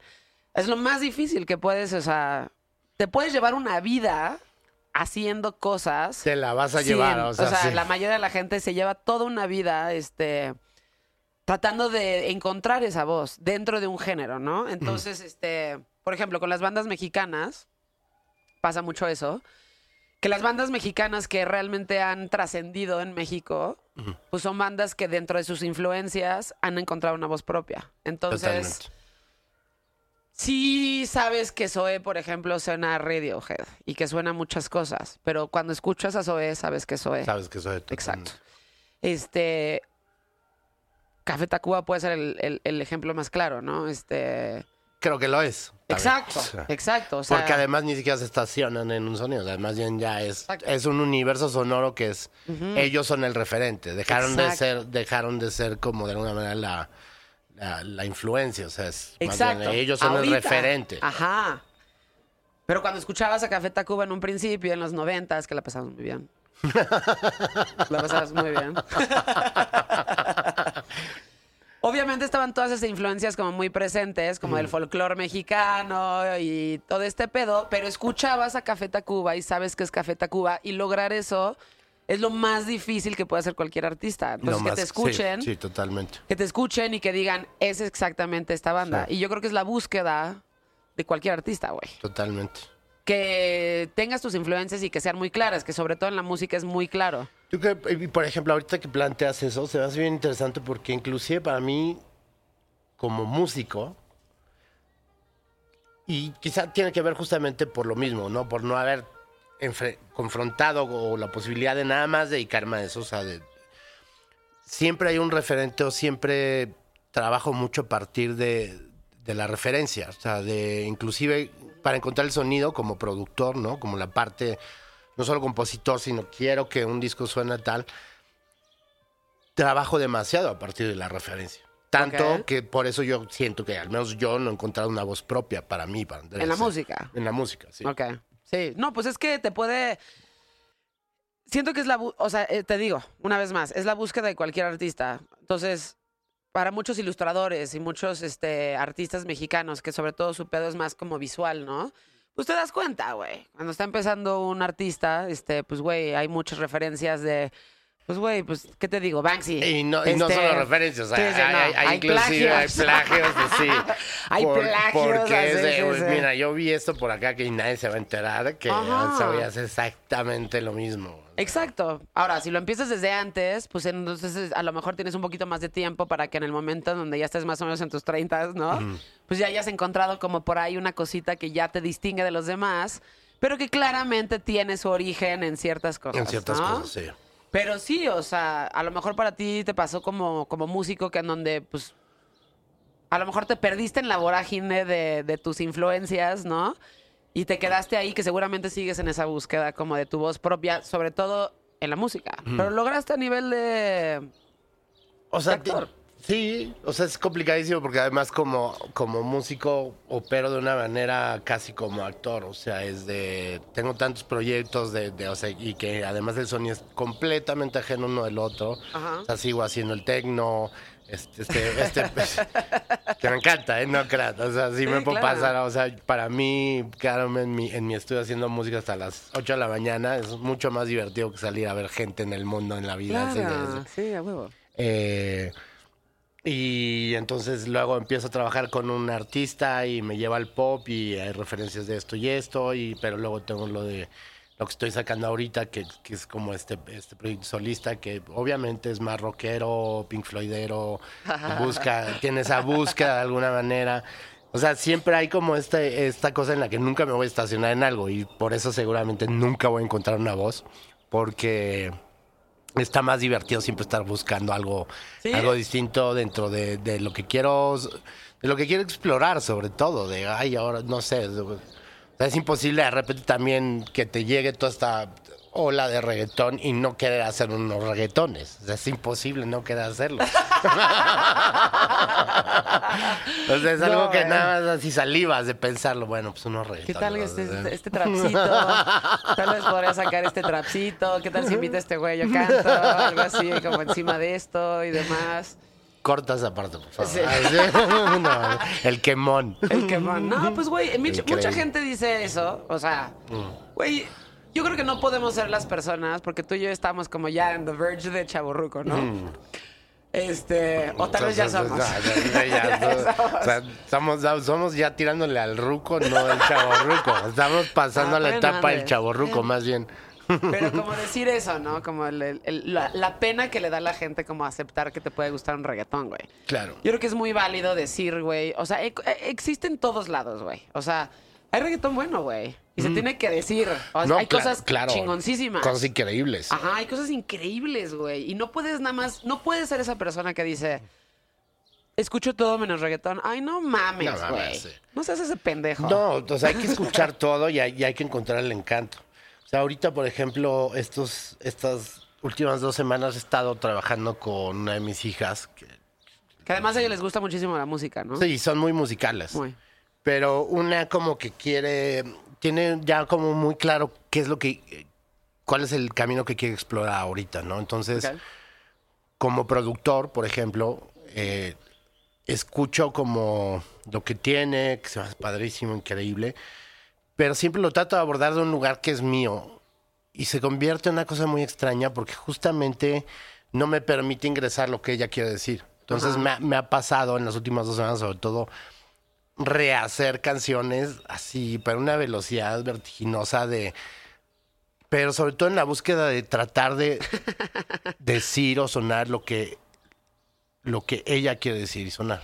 Ok. Es como que es un poco, siento que hay una parte como de actuación también ahí. Eres como más, estás más subordinado a, al, al otro que tienes que decir, o sea, y, y entonces no es atraparte en ti mismo y decir, ah, es que yo creo que debería sonar así, sino también No, pues- poder jugar las dos cosas, ¿no? De, No, pues el productor es como el director. O sea, como que tiene que sacar lo mejor del artista y lo tiene que encaminar a dar el mensaje que el artista quiere dar. Pero es raro, por ejemplo, en el sentido que, o sea, yo podría en esa búsqueda ser mucho más, este, mucho más hermético y sí encaminar por donde yo creo que tiene que encaminar. Y entonces siento que le quita el potencial a ella de realmente decir lo que ella quiere decir. No, pues sí. O sea, tiene que haber como este, esta gestualidad, sobre todo entender el universo sonoro que ella está tratando de representar. Sí, por y ha sido bien interesante porque me, ha- me ha metido en un mundo muy padre de un poco Airbnb lo que quiere hacer ella como dentro del hip hop este más actual eh, que no suena no es esta cosa de moda es esta cosa como No, o sea, el R&B ha estado ahí toda la vida. Y justo ahorita hay como un revival del R&B en México. Chingoncísimo. Este... Mañana, bueno, de- da igual cuando salga esto, pero hace dos semanas grabamos con Girl Ultra, por ejemplo, que tiene unas cosas increíbles. Mexicanas como Noah Sainz, ¿no? Que están haciendo como este R&B No la conozco ella, la chingonas, sí. o sea, y hay un... No, o sea... Creo que es un campo que no se exploró tanto en México en el momento en el que fue como muy grande en Estados Unidos. Exacto, nunca se exploró. Cuando Estados Unidos estaba pasando todo el R&B, estábamos nosotros todavía como en la canción romántica. Y, ¿Ya, salimos ya logramos superar esa Y, etapa ajá, no, pues la neta no es por malinchista, pero sí llegamos como 20 años tarde a todo en México. O sea, este, el rock es lo único que medio se ha podido salir siempre Pues es- el rock, el rock es un género que. O sea, es tan cabrón el rock en México y en Latinoamérica que justo en- englobando géneros a todo lo que pasó en los 90s, 80s, 90s en México se le engloba como rock en español cuando hay un chingo de cosas que están ahí. Y dentro de Sí. está Control Machete, güey, que no tiene nada que ver con rock. Claro. Y se le engloba dentro del género de rock en español porque el movimiento de hip hop en ese momento No pues, e- existía, no era pues, no era tan como hip grande. hop. Exacto. Entonces Control Era- Machete fue a romperle la madre si a todo eres el un mundo. artista grande eres parte del rock en tu idioma Sí, exacto, exactamente. Entonces, sí, se engloban, hay muchas cosas y sí, pues sí, güey, llegamos este 20 años o 30 a, a tarde a, a absolutamente a todo, catalogar. sí a poder definir. Pero lo que se está haciendo ahorita en cuestión de R&B en español está chingón, porque además sí se traduce al idioma español de una manera muy digna y muy y muy y muy bonita, güey. Entonces, ahorita lo que está pasando en el R&B en mujeres, sobre todo en México, está bien padre, ¿no? Este, y el rock, pues, güey, el, rock es el rock. O sea, el rock ha estado ahí siempre, siempre, siempre, siempre. Y el rock suena esto. Y el rock, este, sí es una actitud completamente, ¿no? Y es, una, es un estilo de vida. Y pues sigue estando en México, güey. O sea, ahí lo seguimos teniendo. Y pasa lo mismo en toda Latinoamérica y es muy presente en Argentina, ¿no? O sea, no hay nada más cabrón en Argentina que el rock. Sí, exacto. No, y siguen, o sea, y está bien, ¿no? Pero siguen, este, pues, güey, esos- güeyes siguen escuchando su- a sus rockeros de toda la vida. O sea, se- si vas, siguen poniendo a Charlie García, Spinetta y a estas super bandas que siguen teniendo, ¿no? Hasta cierto punto hasta le tiraban mierda a Ilia Kuriaki, que a mí se me hacía, Eh, se me sigue haciendo sí, los- amamos. Los amamos, güey. Pero, por ejemplo, te voy a contar una anécdota que se me hace bien curiosa, inclusive de esta cuestión del rock argentino, porque si bien eh, conozco ciertos artistas, este, tengo muy poco conocimiento sobre el rock argentino, siendo bien honesto. Eh, y este disco, bueno, este disco que espero poder sacar este mismo año, pero que he estado sacando sencillos, que fue parte de esta serie 100 días para enamorarnos. Eh, la serie original es una serie que nació allá en Argentina y se vinieron los dos, los, los dos directores principales de, de- de la versión argentina, se vinieron a, a dirigir esta reversión que hicimos con Telemundo. Y obviamente yo, desde un principio, parte de la, del- del encanto, de la necesidad de hacer este personaje tenía que ver que tenía este, este universo musical como mal logrado, que nunca había explotado, nunca había llegado donde tenía que ser. Ok. Se me hizo interesantísimo poder meter un disco que yo no había terminado en ese momento, que todavía no terminó, y hacerlo parte del personaje, porque también si no era eso me iban a poner a hacer covers de, de algo latino seguro que no, o sea, no iba a tener capacidad yo ni, ni de aprenderlo ni de reproducirlo y iba a ser un fiasco, iba a ser así como un muñecos de papel.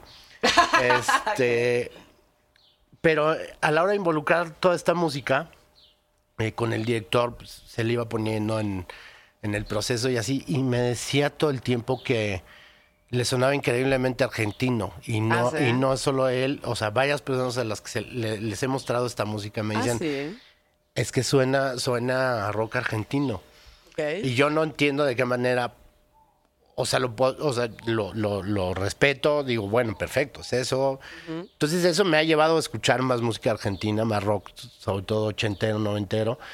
Pero se me hace bien interesante cómo una cosa te puede llevar a otra. O sea, no- o sea trato de, de ponerlo inclusive en, en cuestión de procesos, de que, no sé, de por qué suena mi música así, porque quiero sonar a estas cosas, que referencias que no tienen nada que ver con el rock argentino, pero terminan sonando un rock argentino que, que además es- este director en particular es un, un melómano así, sabe todo de la música argentina, todo. Me da referencias directas de discos y pa, pa, pa. O sea, los apunté, hice como mis anotaciones ahí para decir, ah, qué, qué interesante explorar ese, ese universo de la música argentina que no conozco. Realmente me siento poco, poco letrado en, en el asunto. Y bueno, nada más eso lo quería, lo quería sacar del O sea, pecho. como que no te habías este, dado cuenta que sonabas a eso y probablemente en algunas otras bandas o en, al- en la música que escuchaste a lo mejor tenía como influencias de eso. Puede ser, no Y no sé. te diste cuenta. No o me a lo mejor sí lo estabas escuchando, güey, y a lo mejor no, no, o sea, te quedó como medio en el inconsciente. No, porque ¿No? Te, te- te- te juro que no lo había escuchado. No, y cuando lo escuché dije, "Güey, está buenísimo. ¿no? O sea, varias referencias que me dieron ahí, sobre todo mucho de, de ser a ti como solista que no Ah, había sí, escuchado. claro. Que Como no pesca- había escuchado. Como pescado rabioso, y No, así. Sí, no, bueno. No, hay unas bandas que me dieron que sí, no, o sea, nada que ver. Pero digo, increíble también entrar a ese universo a partir de eso. Claro. Que, mi- que lo que yo hago le haga referencia a otras personas justo a eso. Qué raro, ¿no? ¿Cómo, ¿Cómo está ese pedo como de México y como la música, por ejemplo? O sea, sé que... Digo, yo, yo, son una de las tantas cosas en las que me fijo muchísimo, como en el, en el cine que sale de México y demás, como hemos estado abriéndonos un poquito más y demás, como a poner diferentes cosas, pero siento que en general, como si la película tiene buen budget, directamente se van como a estas cosas súper taquilleras y súper grandototas que ya son famosas internacionalmente. Y como que este muchas veces ni siquiera como que le hacen caso a todo lo que está pasando en México, güey, ¿no? Eh, ¿pero dices musicalmente Sí, o- musicalmente. O sea, como soundtrack, un nivel Sí, soundtrack de la sí, música que se incluye en las, ban- en las bandas sonoras. En las bandas sonoras, o sea, te, te- te fijas mucho en, en- o sea, como en el producto terminado de las cosas que haces, te fijas en la música que están poniendo. De lo que yo hago, sí. Sí, porque inclusive, o sea, normalmente, o sea, siendo muy honesto, casi todo lo que yo hago tiene más que ver con un soundtrack original que con un, este, Sí, con un score. con un score. Eh, y muchos de esos procesos, pues, son amigos muy queridos, los que normalmente, por ejemplo, ahorita están haciendo gran parte de, de- los soundtracks, pues, todos son conocidos, son, es gente querida, gente admirada y así. Entonces, como en una cuestión de score, no lo tengo tan ubicado porque no... O sea, inclusive siento que las películas o, o- o este, esta búsqueda del score son inclusive el cine que no tengo con el que no tengo tanto interés. Lo veo todo, sí, porque lo veo todo siendo mie- miembro de la academia, creo que soy de los pocos que sí todos los años se chutan 150, 200 películas en un periodo de dos meses. Trato de ver todo lo que se hace en México, pero hay muchas de estas películas que no, pues no, no tienen interés. Inclusive las ves nada más por el trámite, pero ni siquiera estás poniendo atención a los detalles. Entonces estoy un poco perdido en, en cuanto a esa, ese comentario o esa referencia, porque no, para mí no es algo tan marcado. Que creo que sí, definitivamente hay un montón de sonoridades que no se están explorando, pero no sé, por ejemplo, viene de repente un Fernando Frías que genera un hito de identidad a través de la cumbia Sí, eh, rebajada, que además ¿no? es un fenómeno musical que está muy bien documentado y está muy bien identificado y está muy bien, este, de alguna manera, como solventado en una cuestión social Sí. no asumido como un público en general o como una nación. Claro, Creo que sí, sí, sí. justamente la belleza de la película es que logra ponerlo en el mapa y que sea parte de una identidad nacional, ¿no? Que se convierte Claro. inmediatamente en algo referente a lo que somos como México hoy en día. Claro. Entonces ahí, por ejemplo, sí hay una una inmediatez en cuanto al sonido, porque además la película toda tiene que ver con el sonido. Sí. O sea, la identidad que genera la, y la identidad visual de este güey. de todo, sí. Y la- la- pero la visual, o sea, todo, todo lo que viene a través de la película Sí. es primero y por sobre todo Sí. por la música. Exacto. O sea, y No, como que entonces- conoces al personaje, ¿no? Que además estéticamente es algo muy cabrón. O sea, en México lo van a, o sea, normalmente, supongo, ¿no? Que esto es como que lo ven y dicen como, ah, qué pedo con esto, güey, ¿no? O sea, es como este, no sé si decirle cholo, porque no es exactamente cholo, no es, no es, no es ese término, güey. Sí, algo no. un poco más rebuscado y es más este elaborado que eso, ¿no? No, ya, ya es una identidad que creció. Exacto. eh, algo que es un poco ajeno a nosotros y que es lo que, lo que es maravilloso, siento, a partir de la de la identidad que genera el filme en sí. Es como entender Sí. que existe toda este, esta evolución de un término que quizás nosotros podríamos haber asumido hace 20 años, 15, inclusive 10, pero que ya no es. Eso ya no genera la identidad de lo que realmente es este, este movimiento y lo que es este, Sí. e- este, este, este movimiento social, que, que además, además lo que se me hace increíble y lo que siento que de repente también es lo que genera cierta empatía en mí es la posibilidad de tantos microcosmos que existen en México claro. socialmente Sí. que podrían ser explotados de la misma manera y que nadie está volteando a ver. Es, todos estos fenómenos eh, minis que son parte de, de algo tan macro y, Sí, claro. y, y- y- y tan, tan diverso como. México. Sí. O sea, de repente todas las historias que no estamos contando de lo que podría inclusive generar un México Sí. mucho más vasto y mucho con mucha más identidad. O sea, si pudiéramos realmente observar y voltear a ver eh, y poner sobre, sobre la mesa la multiplicidad que tenemos como, como, como nación de, de identidades y de diversificaciones, creo que seríamos, entenderíamos mucho más lo que realmente somos, Sí. ¿no? O sea, a mí me llamó mucho la atención que esa, esa peli en particular, por ejemplo, o sea, está, está contando una historia que ya sabemos, ¿no? Este. La persona que se tiene que ir de donde realmente es para poder lograr algo, ¿no? Pero justo como dices, está como. La, la- o sea, como la carne está en la identidad de esta persona. Y la identidad de esta persona está en cómo se viste, cómo se ve, ¿no? Y qué escucha hoy. Y esa es realmente la historia. O sea, la historia es la historia Sí. de, de su personaje y de cómo se viste y cómo se pone el pelo y, y lo que escucha y como la, el arte o la cultura que se genera alrededor de esto. Ahora siento que, por ejemplo, Fernando pues se rifó a hacer eso porque él lo pudo ver, güey, ¿no? Y es increíble lo que hizo. Pero siento que no somos capaces en México de repente ver como la belleza en eso. Y esa es la razón por la que no le estamos prestando atención en eso. Porque yo sí veo a este personaje y digo, güey, está chingoncísimo su pedo del gel como pegado y las patillas que se hacen aquí y la gorra como como más agarrada que nada más te está quedando como arriba, ¿sí me entiendes? Y la ropa súper suelta, o sea, en México creo que lo que hacemos es que como que decimos, ay, o sea, ¿qué es, esto, no? Y todo tiene como idea, o sea, todo tiene eh, una, una belleza muy cabrona, güey. O sea, si ves a este güey, que además lo sigo en Instagram porque me pareció como bastante Sí. interesante su físico y me pareció guapo, güey. Sí, es guapísimo. Exacto. Pero, pero pues hay que remarcar que él, no es esa cultura. Sí, no, no, no. O sea, no, no. Él, él interpretó un personaje. Ajá. Esa cultura existe, sí. Exacto. Está obviamente trabajada, está retratada de una manera, creo, como muy digna y de una manera como muy interesante a partir de Frías, pero tampoco es que sea como 100% esa realidad, No, ¿no? no. O sea, hay como obviamente un embellecimiento de... Claro, pero hay- existe esa realidad en México en el día a día y lo estás viendo como en la gente que ves en la calle, la gente que ves en Claro. el centro y todo esto y está como que nuestra capacidad de ver la belleza que están en esas personas porque hay un chingo, güey. O sea, hay muchísima, ¿no? Hay muchísima. Hay muchísima. Y pues eso, güey, como tener la capacidad de ver a estas, estas Hacia adentro. Ajá, hacia adentro y ver que, que estas cosas también son chingoncísimas y que son increíbles y que, güey, neta, los mexicanos somos capaces de tener, güey, muchísimas identidades. Muchísimos. Hay, hay- hay Muchísimas. por ahí otro ejemplo que se hace.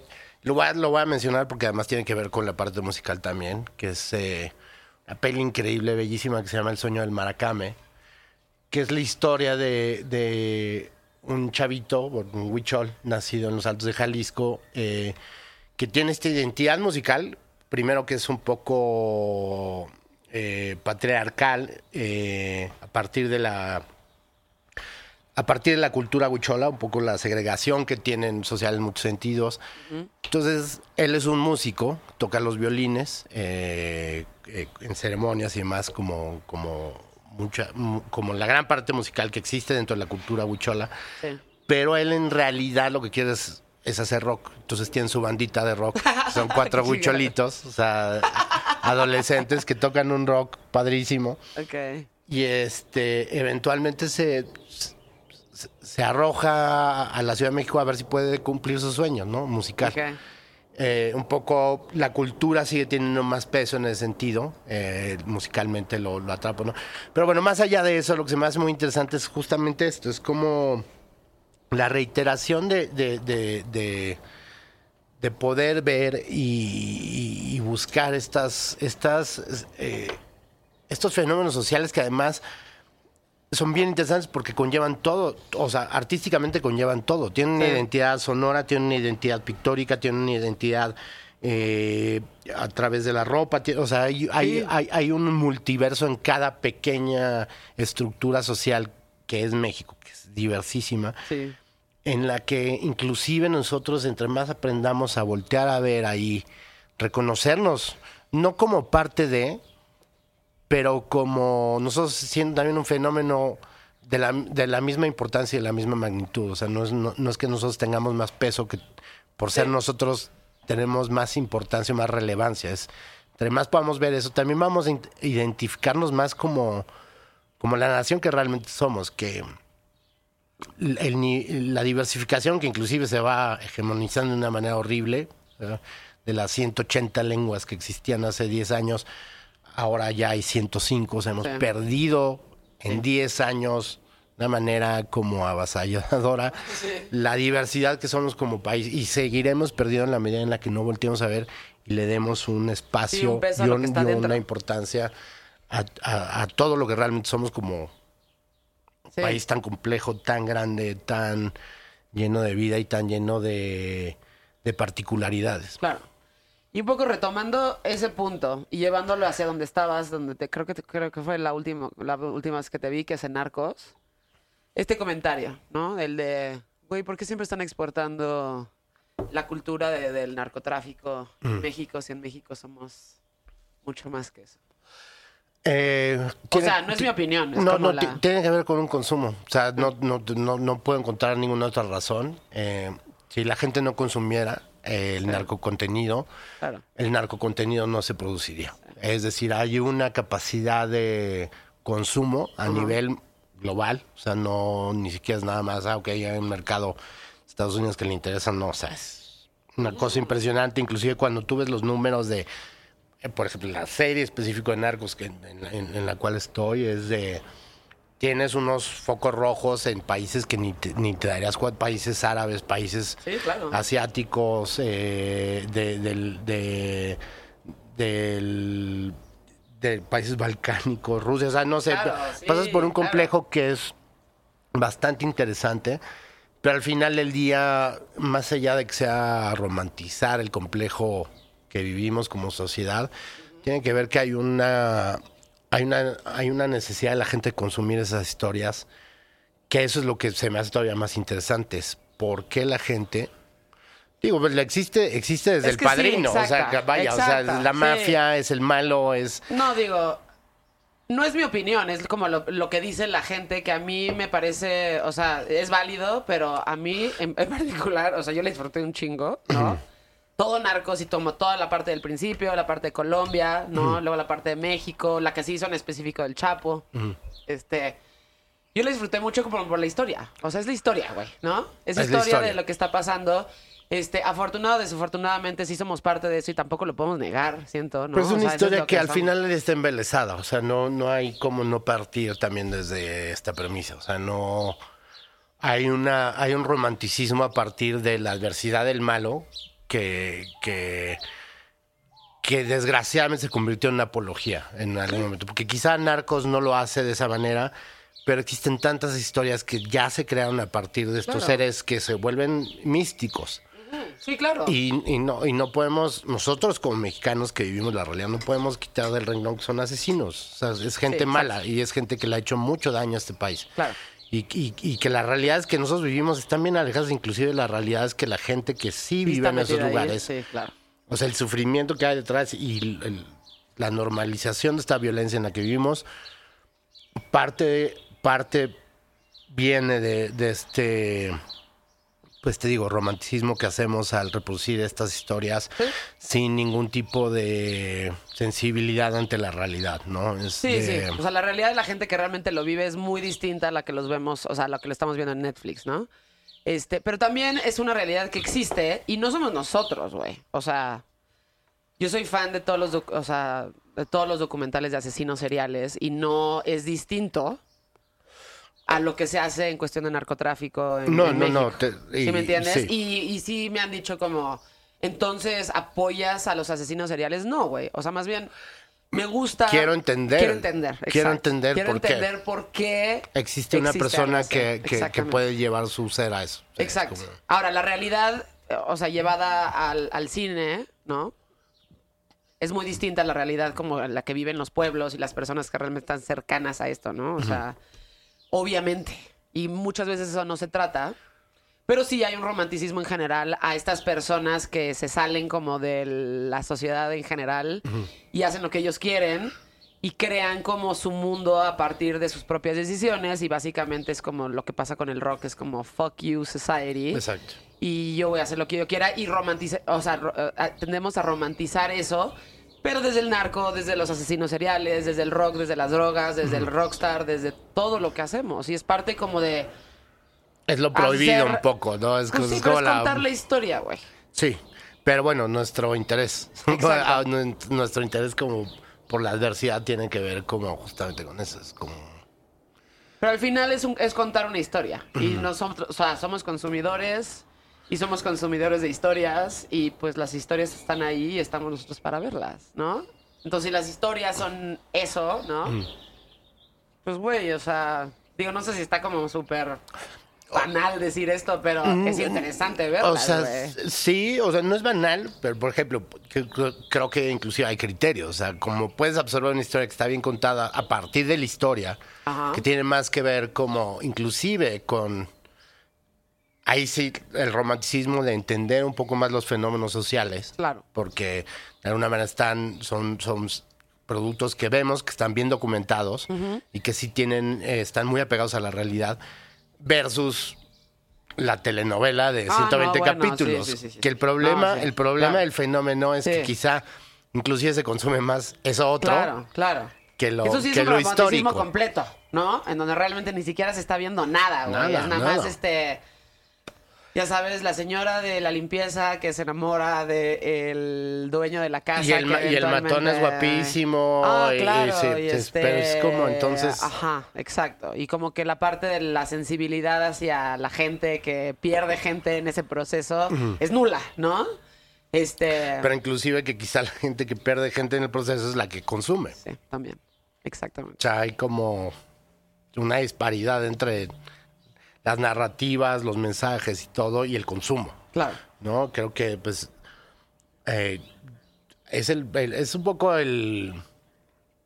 Yo creo que el problema, inclusive, de hoy en día de a nivel narrativo y de construcción, pues, es bien difícil salirte del, del, del renglón, es bien difícil salirte de lo que la gente quiere ver, porque siempre vas a tener la adversidad de hacer algo que puede ser muy chiquito, Ajá. pero que dice mucho más que lo que está puesto en esta cuestión de consumo. O sea, somos... Es, eh, eh, es algo que es algo que tú en este momento como que consideras, o sea, hay cosas que dices, este, voy a hacer esto como que en el propósito artístico, esto lo voy a hacer como más por la parte comercial. O sea, ¿cuál es ese proceso donde Sí, dices, sí, siempre este, tiene esto que, sí, haber, esto no? tiene que haber una capacidad de selección, sí lo hago. Eh, inclusive yo siento que más actualmente que antes empiezo también a ver, a ver que sí puedo realizar o, dentro de qué me siento yo tranquilo conmigo mismo sin, sin exponer cierta parte o cierta integridad de lo que quiero llegar a ser Ok. por la por, por tener un poquito más de imagen, por ser un poquito más actual o más visible. O sea, hay como. O sea, sí ya tengo que voltear a ver yo y ya lo hago en un sentido comercial a ciertos proyectos, que no es que me encantaría hacerlo, pero es parte también ir buscando una una identidad dentro de, de construcción dentro de dentro de lo que hago, ¿sabes? Ok. Es como sin, sin tratar de irme hasta allá, pero también tengo que hacer cosas comerciales. No, claro, o sea, yo creo que todo mundo. Ahora, ¿ha, ha- ha habido algo que no has hecho que tienes ganas de hacer? ¿Algún personaje? O sea, no, un personaje en específico, pero un este... Sí, porque sí tienes de todo, güey, ¿no? O sea- Dirigir. ah. Ah, no, pues eh, tal vez sí. O sea, pero hay algo que, güey, me gustaría hacer, no este personaje en específico, pero a lo mejor este sentimiento que no he hecho. No, no, porque para mí es muy difícil ubicarlo. O sea, siento que tiene más que ver con la inmediatez de lo que está ahí. O sea, lo que tienes en puerta siempre es interesante. Eh, y lo que no, me imagino que te lo tienes que construir, ¿no? Ok. Pero en ese sentido, inclusive de construcción, me gustaría mucho más dirigir que actuar en algo que escribí. ¿Escribes? Sí, sí, escribo. Ok. De toda la ¿Estás, vida, ¿Estás haciendo algún guion? Ya tengo varios, sí. Ah, ¿sí? Tratando de levantarlos muchos años ya también. Ok. Todos los guiones, pero poquito a poco. ¿Y qué? ¿Cuál es el próximo paso? ¿A- a- ¿Hacer como, a lo mejor, dirección de esos guiones? ¿O dirección de alguna otra cosa? No, no, tendría que ser de mis guiones. O sea, no, no Sí. me gustaría dirigir por dirigir. O sea, prefiero... en- eh, conlleva tanto esfuerzo que preferiría que fuera una de las ideas que me gustaría exponer más allá de, ¿sabes? De, de hacerlo como desde la parte como soy de actor. Ajá. ¿No? ¿Sabes? Que pues, alguien... Te, alguien te paga por hacer eso. o sea, es como regresar un poco a la música. Bueno, me toca a mí pagar por hacer lo que me encanta hacer. Sí, claro. Oye, si llegas a tu casa y ya haces de esos días así de... Puta, este, estoy súper cansado y llego a mi casa y me sirvo algo de tomar y me voy a poner un alguito, que es algo como muy común que se escucha en tu casa. ¿De música? Sí. Sí, todos tenemos como un álbum, ¿no? Ahí que a huevo vas a poner cuando, cuando llegues o algo que sí, que dices, güey, esto sí es intocable. Pues ah, no, no, te- no tengo una pieza en general, no sé, como que van, van siempre como fluctuando con los tiempos. Este. Y hay uno que, híjole, o sea, me vas a odiar. Que sí, que, que sí ha sido en los Ah, Aquí no últimos. se juzga. No, no, no por eso, porque no, Solamente no, por porque no me acuerdo el nombre. O sea, pero por ejemplo, que sí ha sido en los últimos, yo creo que dos años, o sea, un referente, porque además hay una cosa extraña que pasa con mis computadoras siempre que eventualmente tengo que vaciar toda mi música No mames, en un ¿así de disco duro. música tienes? No solo por eso, sino porque hago tanta Ah, que de repente se me saturan los discos. Entonces hago la música y de repente, como voy bajando, son los discos que se quedan en, por ejemplo, en, en la computadora. Entonces, luego no tengo tantas opciones. A veces me cago porque, o sea, llego ahí y digo, quiero escuchar esto. Y, Y como no lo bien. tengo, pero hay este. ¿Qué te digo? O sea, me vas a odiar porque no me acuerdo el nombre, pero hay un artista africano. Eh, lo voy a tener que buscar luego, a ver si Te mando la Sí, referencia me para que lo pongamos. para que pongamos la referencia. Pero es, no sé, la música africana hay algo, hay algo, sobre todo cuando es, es muy sencilla. Es una guitarra, es una, es una arpa africana y es una voz increíble, ¿no? Ok. Y se construye algo como medio veracruzano, que tiene mucho del son, bueno, más bien el Sí, son tiene, tiene mucho, mucho de eso, de esa claro. influencia africana que nada más me pone, bueno, si puedo, o sea, repetir ese disco y hacer, o sea, ir a regar mis plantitas y hacer como cosas que tengo que hacer. Ese es uno de esos discos referentes, al menos de los últimos tres años, sí, que, que, que, que he estado escuchando mucho. Horrible. No acordarte de... No, hay, hay- hay una memoria selectiva que siempre ingresa así. Ya con- güey. Sobre ¿Qué todo en las entrevistas. este, sea, lo puedes tener ahí y de repente, o sea, en el momento no te acuerdas. Cosas súper comunes y cosas que tienes ahí de, güey, ¿cómo se llama este artista? Sí, no, no, no. Brad Pitt. Exacto. ¿Cómo se llama tu mamá? Este, Puta sí, güey. madre, sí, que no. comí ayer, güey. Es Almeida, o sea, estoy seguro que siempre. Pero mi jefa. Oye, Almeida, qué gusto tenerte aquí. Qué chingón que viniste. Que este, no te había visto hace un chingo de tiempo. De repente siento que el pedo del tiempo en este, en estos, o sea, fue como muy lento al principio y de repente muy rápido. No sé hace cuánto que no te veo, pero sí durante la pandemia definitivamente no nos vimos. No, hace- qué- hace qué varios bueno que ya te vi. Qué bueno que ya te vi hoy. Y muchas gracias por tu tiempo. Iber, Muchas gracias por la aquí. invitación. Nos vamos a quedar aquí tomándonos otras cheves que tenemos ahí pendientes. Pero ya, pues nos despedimos. ¿Qué vas a, o sea, ya para despedirte qué? ¿Qué? ¿Nada? no, muchas gracias, Andrés. Sí, este, no, nada. Bueno, sí. ¿Qué? O sea, porque no, no sé cuándo salga y esto lo puede cortar. Dos semanas. Pero por el amor de Dios salgan y voten. Por Ah, el sí. amor de Dios salgan y Sí, voten. sí, salgan y voten. Sí, sí, sí, yo soy una, soy una intensaza, ya me sigues, güey, claro, ¿no? Este, sí va a salir esto antes de que salgan las elecciones, el 6 de junio. Es súper, súper importante. Me caga, me caga que en México, y sí va a salir esto, este, digo, esto es una, probablemente sea de- como desde la perspectiva de una mujer, pero sí tengo muchos amigos que me dicen como, güey, qué intensa. ¿Por qué, por haces, o sea, por qué le armas tanto de pedo? ¿Por qué dices tantas cosas? ¿Por qué le tiras tanto al partido en turno? ¿Por qué no sé qué?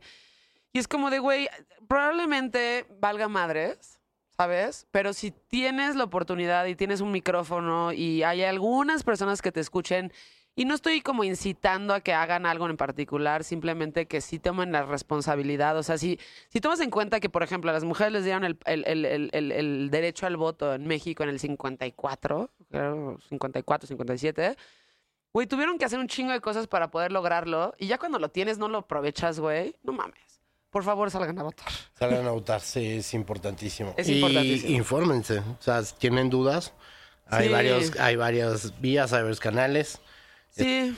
Y si no les gustan como, güey, la gente que está como súper clavada y está ahí hablando de política y está tirándole a los... O sea, pues déjenlos de seguir, pero, ¿sabes? O sea, como estar involucrada en eso y que te importe porque realmente no lo hago porque, puta, por ser controversiales, porque realmente me arde y estoy muy no, emputada, no, porque es necesario. Porque además. Estoy muy emputada con lo que está pasando en nuestro país hoy. Este. Y, güey, es muy importante que la gente se responsabilice de, de ser ciudadano, güey. De salir a votar y de involucrarte. A lo mejor no te involucres en la política del país, pero, puta, nomás involúcrate en tu país, güey. Y sal a votar. ¿No? Sal a votar. Sal a votar. Sal a votar el 6 de junio. Por favor, Por sal a votar. favor, infórmense que toda la pinche información además está ahí.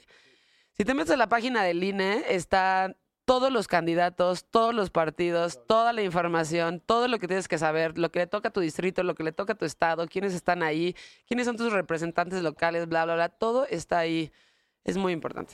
Es que quisiera articular esto porque no, porque estoy viendo de qué manera lo podría plantear ahorita, bueno, si quieres, o sea, esto es pausa. No, no, no. no, o Pero es que tengo es- es- esto se es- edita igual. estoy ahorita trabajando con esta sociedad civil que sobre todo el voto lo estamos tratando de enfocar hacia hacia un lugar ambiental porque o sea la, la- la- la crisis más grande que tenemos ahorita realmente como humanos y la que no Sí. acabamos de entender de la que Sí. somos responsables es que tenemos muy poco tiempo para seguir viviendo la vida que que queremos, queremos y que en la que estamos ahorita, claro. muy poco tiempo. Sí, muy poco tiempo. Entonces, estamos ahorita alentando con este grupo. Primero vamos a hacer una serie de, de lives la próxima semana con candidatos de varios estados.